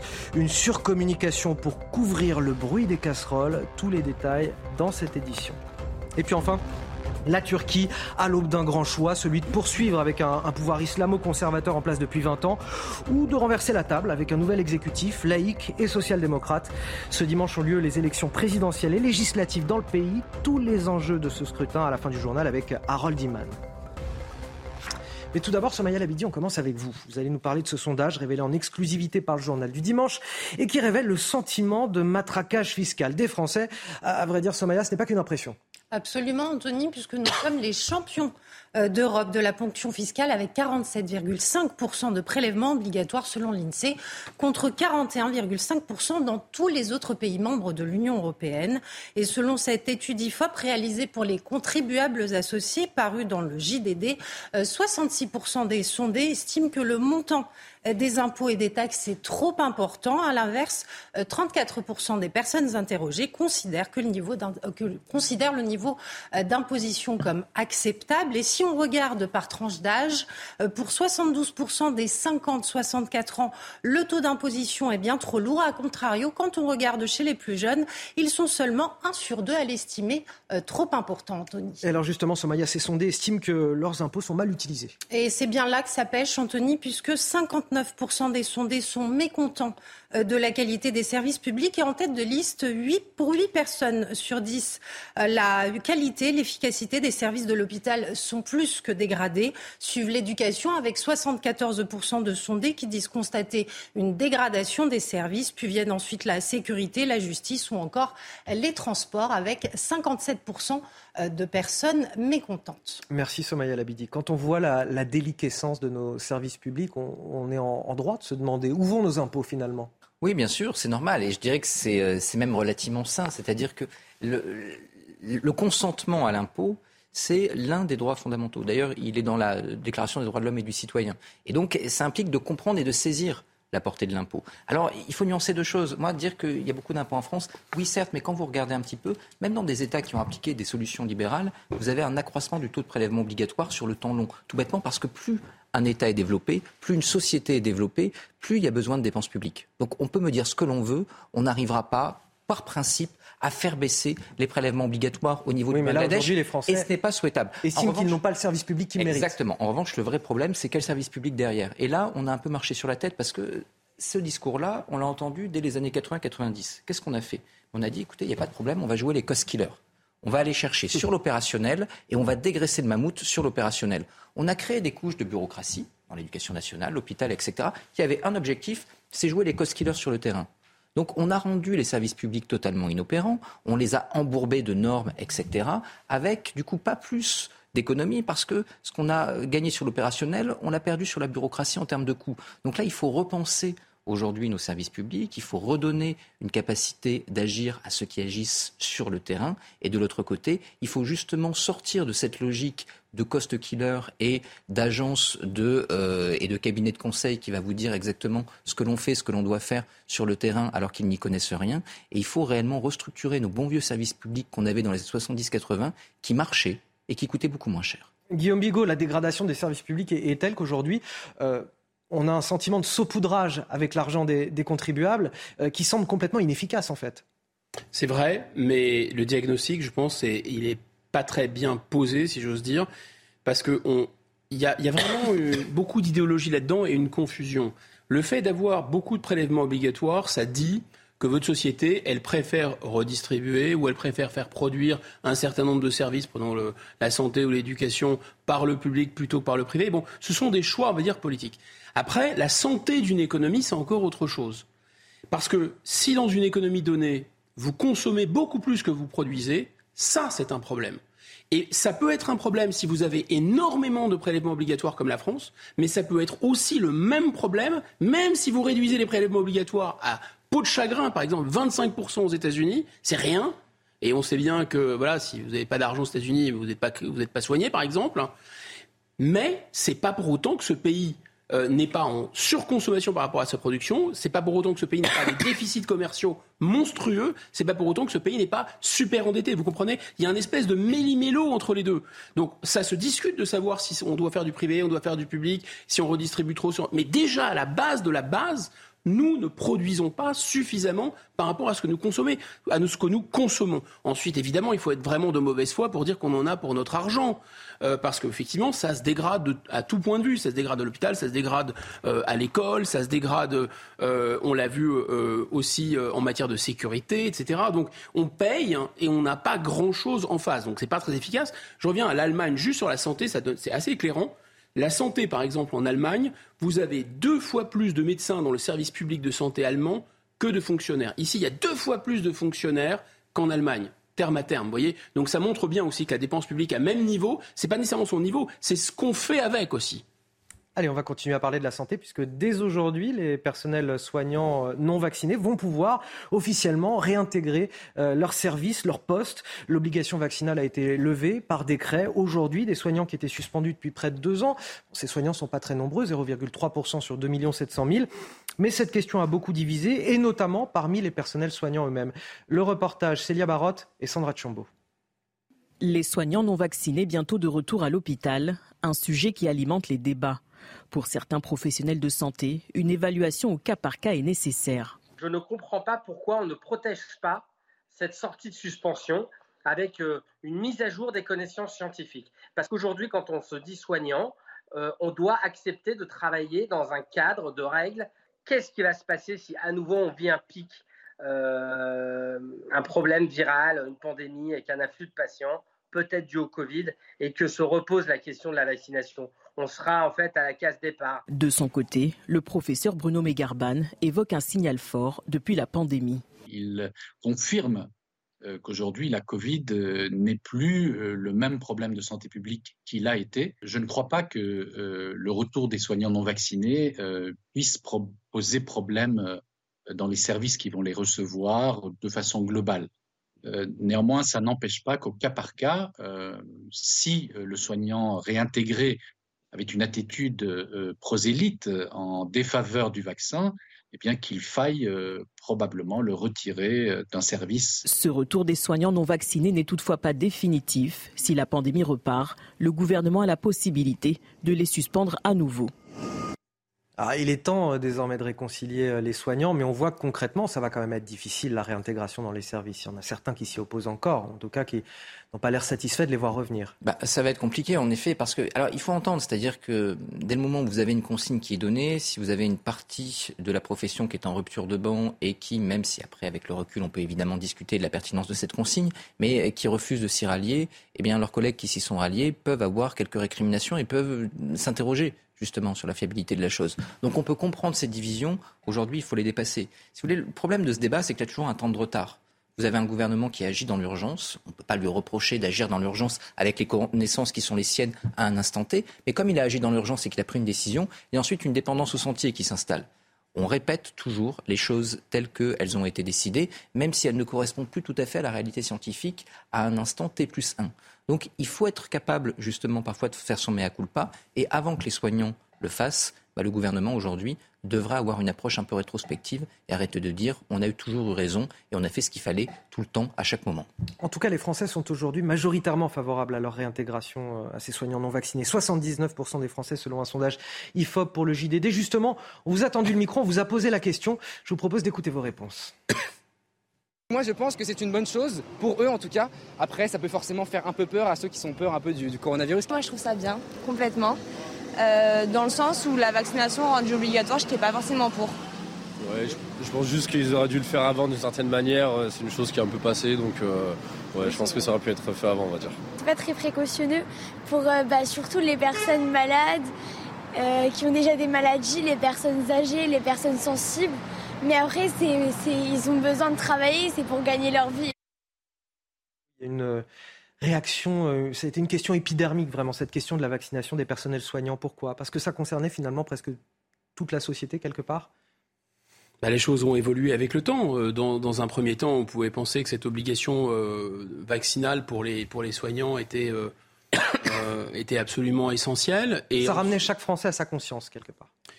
Enfin, là, il y avait, y avait quand même une, dimension d'obligation professionnelle. Moi, je pense que c'est quand même assez choquant de prétendre que des gens qui avaient des, qui avaient des doutes hein, sur l'efficacité euh, du vaccin ARN messager euh, à protéger, euh, parce que là, l'enjeu, c'était se protéger soi-même pour les soignants d'ailleurs, pour tout le monde, se protéger soi-même, et on sait que ça a évité des formes graves, et donc ça c'était plutôt bien, mais aussi éviter, protéger les autres. Et, toute la question de l'obligation et des sanctions, si vous ne respectez pas l'obligation, c'est autour de, non pas votre responsabilité tant à vous, que votre responsabilité professionnelle en tant que soignant. Si vous refusez de vous vacciner, alors euh, vous prenez le risque de contaminer. Mais ça, c'était tout à fait jouable au début. Puis ensuite, on a vu que même vacciné, vous pouviez transmettre.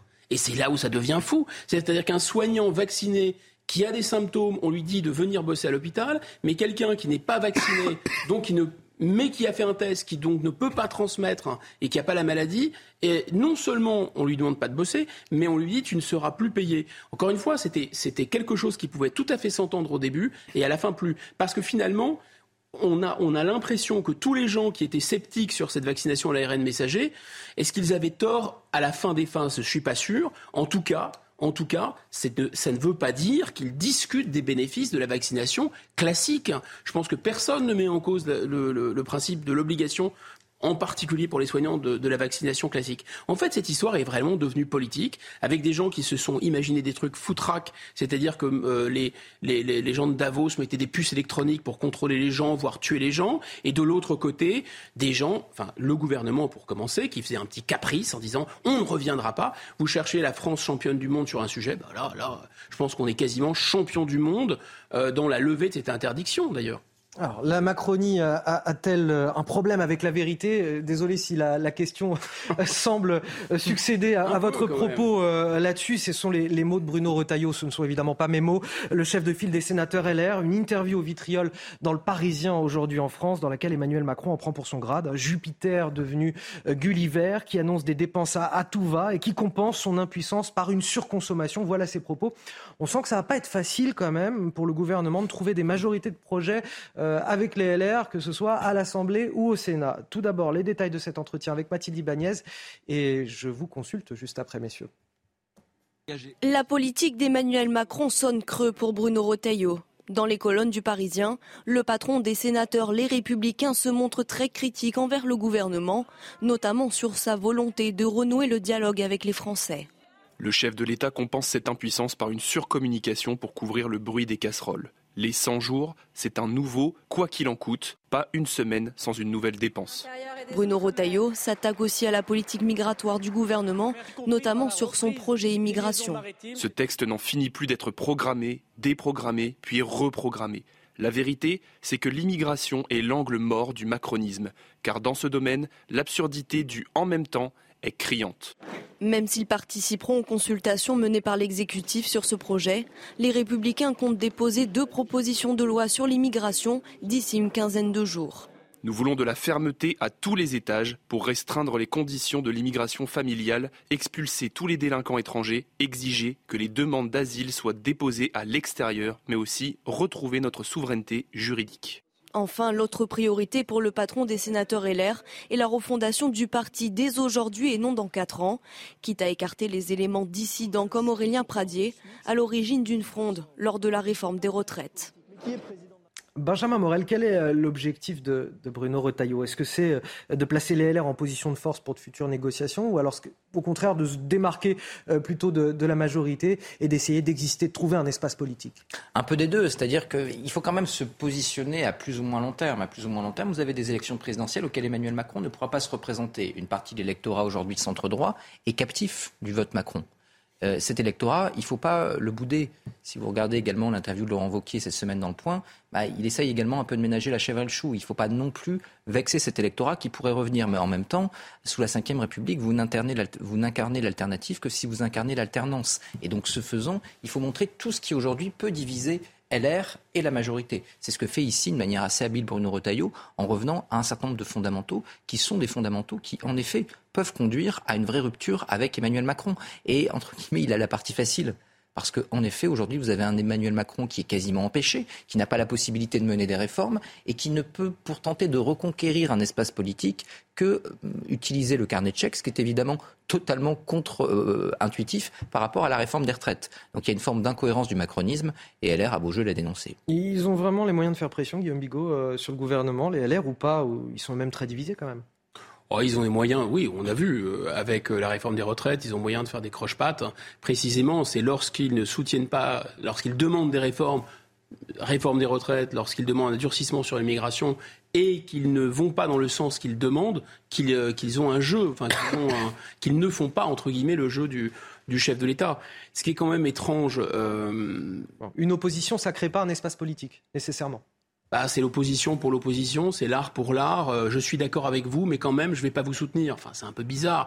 De toute façon, euh, qu'est-ce que c'est le fond de, sauce de LR C'est de dire on va faire exactement le même programme qu'Emmanuel Macron, mais nous, on va le faire en dialoguant, on va le faire bien, on va le faire un peu détendu, un peu détendu du slip. Vous voyez, on va dialoguer avec les, corps intermédiaires, on va dialoguer. On voit qu'on arrive en fin de matinale. Là, si vous voulez, il y a quelque chose. C'est insister sur la forme, sur le dialogue. Nous, on sait faire, on a l'art et la manière, on va pas braquer les gens. C'est vrai que ça peut être mieux, mais en fait, prenons sujet par sujet, prenons que l'immigration, ça suffira largement.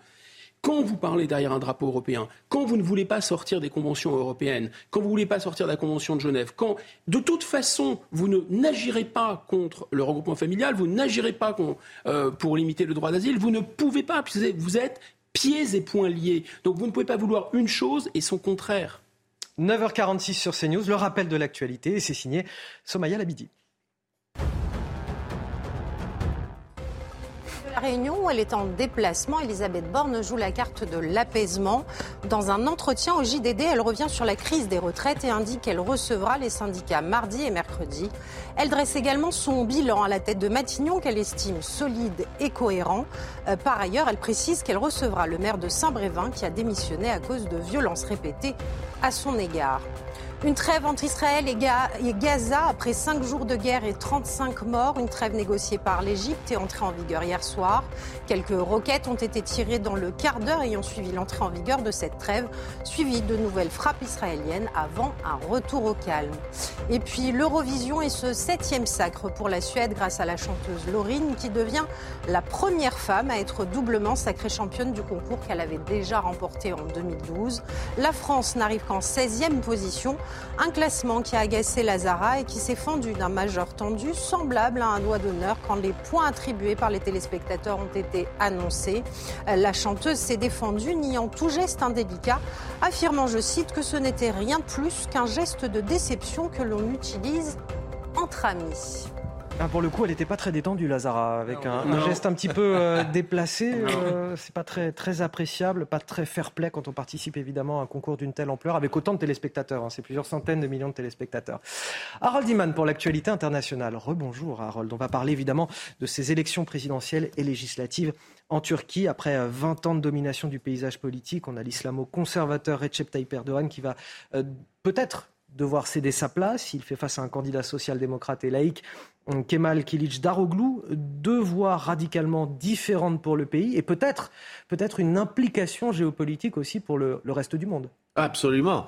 Euh, Recep Tayyip Erdogan a façonné une politique étrangère complètement originale qui affectait plein de pays tout, tout alentour. Alors, lui, il reste dans l'OTAN, mais il achète des missiles russes, les S-400 ce qui euh, l'a privé de pouvoir acheter des patriotes américains. Euh, tout ça est contraire à l'esprit de l'Alliance Atlantique, après tout. Euh, il n'applique pas les sanctions européennes ou américaines sur la Fédération de Russie. il ne cache pas sa proximité avec Vladimir Poutine, tout en réussissant l'exploit de vendre des drones d'attaque à l'État ukrainien pour tirer sur les troupes russes. S'il reste euh, au pouvoir, Recep Tayyip Erdogan va encore pouvoir se rapprocher de l'Azerbaïdjan, vous voyez à droite la euh, Turquie, et maintenir la pression sur l'Arménie et participer à toutes sortes d'aventures militaires en Syrie, en Libye, en Méditerranée. Euh, sur les îles grecques. Bref, si son opposant, Kemal Kılıçdaroğlu, venait à être élu député de centre-gauche, lui, il est déjà de religion alévi. Même si on dit qu'il est laïque, il, est d'esprit laïque, mais il est de la mauvaise religion musulmane dans le pays. C'est une minorité de 20% euh, de chiites qui sont mal vus par euh, les islamo-conservateurs, comme vous dites, de euh, Erdogan, de son parti donc fini les liens avec les frères musulmans partout dans le monde. Il veut réparer les relations avec l'OTAN, avec l'Union européenne. Il va retirer sans doute les missiles russes S-400 de l'arsenal turc. Il dira à la Suède, venez dans l'OTAN, on ne fera plus de problème. Quant au dossier syrien qui affecte les deux candidats, bien sûr, eh bien, les deux veulent reprendre langue avec Bachar al-Assad et renvoyer des millions de, euh, de réfugiés Syriens qui sont en Turquie, les renvoyer en Syrie. Alors là, c'est un peu plus facile pour Kılıçdaroğlu euh, aussi, car Erdogan s'est vraiment dressé en opposant de Bachar al-Assad. Harold Iman pour le décryptage de l'actualité internationale. On revient en France avec notre série de reportages dans les Pyrénées-Orientales qui sont confrontés en ce moment à la sécheresse. On vous parlait hier des arboriculteurs qui euh, craignent pour leur récolte. Autre secteur qui va aussi venir les difficultés, évidemment celui du tourisme. Alors que l'été approche, les professionnels s'inquiètent d'une baisse de fréquentation. Ils vont devoir aussi s'adapter pour économiser l'eau. Ce reportage est signé Fabrice Elsner avec le récit de Solène Boulan. Sur ce lac situé près de Perpignan, l'eau est loin d'avoir atteint son niveau habituel. Voilà, quand, le barrage est plein, euh, l'eau arrive ici, on le voit d'ailleurs. Sur les 17 millions de mètres cubes d'eau que peut contenir le lac, il n'en reste plus que 6 millions, soit la quantité d'eau prélevée l'an dernier par les agriculteurs et les collectivités. Elle est dans l'état où elle, est fin août quand il y a de la sécheresse, pas tous les mois d'août. Donc si vous voulez, c'est une situation qu'on n'a jamais connue en fait. Outre le prélèvement d'eau, le lac accueille aussi de nombreux touristes. Chaque été, plus d'un million de visiteurs viennent s'y tremper les pieds. Mais la baignade pourrait y être interdite à cause du faible niveau d'eau. La fréquentation des restaurants situés en bordure de lac est incertaine. Il y, aura, il juste certainement un petit manque à gagner pour nous. Et puis, et puis bon, c'est quand même dommage de ne pas pouvoir profiter du, site euh, quand on a le droit de se baigner. C'est quand même sympa aussi d'avoir de, l'eau douce. Quoi, hein. Une situation à l'image du département, placé en crise sécheresse au moins jusqu'au 13 juin. Alors dans cet hôtel, des mesures ont été prises pour économiser l'eau. C'est le bâchage des piscines, c'est le nettoyage des filtres, seulement si nécessaire, vu qu'on a des piscines, comme je vous le disais, qui sont gérées par des professionnels, ça nous permet vraiment d'avoir une, gestion très touchy, sensibilisation de la clientèle aux économies d'eau, et puis la réutilisation des, euh, des seaux à vin pour arroser les plantes. Selon le syndicat des hôteliers restaurateurs, les mesures prises par les professionnels permettraient d'économiser jusqu'à 30% de leur consommation d'eau annuelle. La matinale week-end, on finit avec un mot de sport à présent. Votre programme avec Groupe Verlaine. Installation photovoltaïque garantie 25 ans. Groupe Verlaine, connectons nos énergies. Le Paris Saint-Germain assure dans la course au titre en Ligue 1 après un très large succès contre Ajaccio. Pour le retour de Lionel Messi après sa suspension par le club, l'Argentin titulaire a été sifflé à plusieurs reprises par le Parc des Princes. Son équipe a elle déroulé face aux Corses avec le doublé de Kylian Mbappé en seconde période et notamment un but magnifique sur l'ouverture de Sergio Ramos. Mauvais dégagement de la défense ajaxienne et la reprise de volée somptueuse de l'attaquant tricolore qui a même fait sourire Neymar présent en tribune. Paris l'emporte 5-0 et continue sa route vers le titre. Ajaccio relégué en Ligue 2. Et cet homme, Kylian Mbappé, prend seul la tête du classement des buteurs avec 26 réalisations désormais. La casette et Jonathan David joueront eux ce dimanche. C'était votre programme avec Groupe Verlaine. Isolation par l'extérieur avec aide de l'État. Groupe Verlaine, connectons nos énergies je peux vous dire que ça débat de l'Eurovision en plateau euh, pendant, les, pendant les sports. On va aller en, débattre en dehors du plateau maintenant, messieurs, puisqu'on arrive à la fin de l'émission. Le temps pour moi de vous remercier. C'est trop vite. ça passe vite, je sais. Guillaume Bigot, Benjamin Morel et Harold Iman. Merci euh, à, tous les trois. Vous restez avec nous sur CNews. Dans quelques instants, vous retrouvez Sonia Mabrouk pour le grand rendez-vous CNews. Europe par les échos, elle reçoit aujourd'hui Loïc Le Flop Prigent, grand dirigeant d'entreprise française.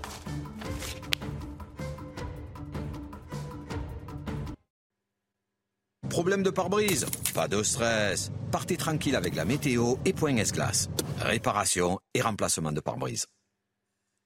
Bonjour à tous, une journée assez contrastée entre le nord et le sud avec toujours cette instabilité qui perdure, que ce soit des Pyrénées en remontant jusque, euh, en tout cas vers la région Grand Est avec donc à nouveau des averses qui vont se déclencher, prendre une tournure orageuse et en prime un risque de grêle en direction de la Bourgogne-Franche-Comté et de la région PACA. Donc seul le rivage méditerranéen sera en marge avec un temps un petit peu plus sec et calme mais au prix d'un nouvel épisode de Mistral et de Tramontane jusqu'à 70 km heure. Et puis même si en effet ça reste très calme sur un large quart nord-ouest pour cet après-midi avec quand même des éclaircies qui vont pouvoir se développer et bien déjà l'arrivée d'une nouvelle perturbation par la Bretagne. Bon, d'ici là, passons maintenant quand même aux températures. 21 degrés pour Paris, 22, 20 degrés pour l'île, 22 degrés à Bordeaux, jusqu'à 24 degrés euh, près de la Méditerranée. Même si le mercure est à la hausse, nous sommes quand même encore légèrement en dessous des normales. Et donc demain, à la mi-journée, eh bien, à nouveau, cette perturbation dont je vous parlais, elle va glisser avec des pluies faibles allant donc des Pays de la Loire en remontant vers l'Hauts de France, accompagné aussi d'un vent sensible, 50 km heure. Et puis, euh, partout ailleurs, nous aurons un temps un petit peu plus calme et sec près de la Méditerranée, mais avec à nouveau un vent qui souffle fort, 80 km heure. Toujours de la pluie et des nuages en direction du sud-ouest, mais également sur toutes les régions de l'Est avec des températures plutôt euh, stationnaires. 18 degrés en moyenne pour la moitié nord et 21 degrés pour la moitié sud. Problème de pare-brise Pas de stress. Repartez tranquille après la météo avec Point Glace. Réparation et remplacement de pare-brise. Euh, bonjour à tous et bienvenue si vous nous rejoignez sur CNews. À la une de l'actualité de ce dimanche 14 mai, un homme né en 1974 est décédé suite à un tir par arme à feu dans le quartier des Champs-Élysées. Des officiers de la police judiciaire étaient sur place dès 1h30. Ce matin, ils ont bouclé un large périmètre autour de la scène de crime. Une enquête du chef d'assassinat a été confiée à la direction de la police euh, judiciaire. Les soignants non vaccinés sur le point d'être réintégrés près de deux ans après avoir été suspendus de leurs fonctions, quelques milliers d'entre eux vont pouvoir reprendre le chemin de leur hôpital après la publication d'un décret attendu aujourd'hui. Et pour ceux dont le poste serait déjà occupé, il incombera à leur direction de leur trouver un emploi équivalent. Et puis, Volodymyr Zelensky à Berlin pour préparer sa contre-offensive. Le président ukrainien est arrivé cette nuit à Berlin. Une visite consacrée à d'importantes livraisons d'armes et durant laquelle il devrait s'entretenir avec le chancelier Olaf Scholz. Mais avant cela, comme vous le voyez sur ces images, c'est avec le président allemand qu'il s'entretient en ce moment même. En ce moment même, la veille, le chef de guerre était à Rome et au Vatican. Restez bien avec nous dans un instant. Le grand rendez-vous CNews Europe 1 Les Échos euh, de Sonia Mabrouk reçoit Loïc Le Floch-Prigent.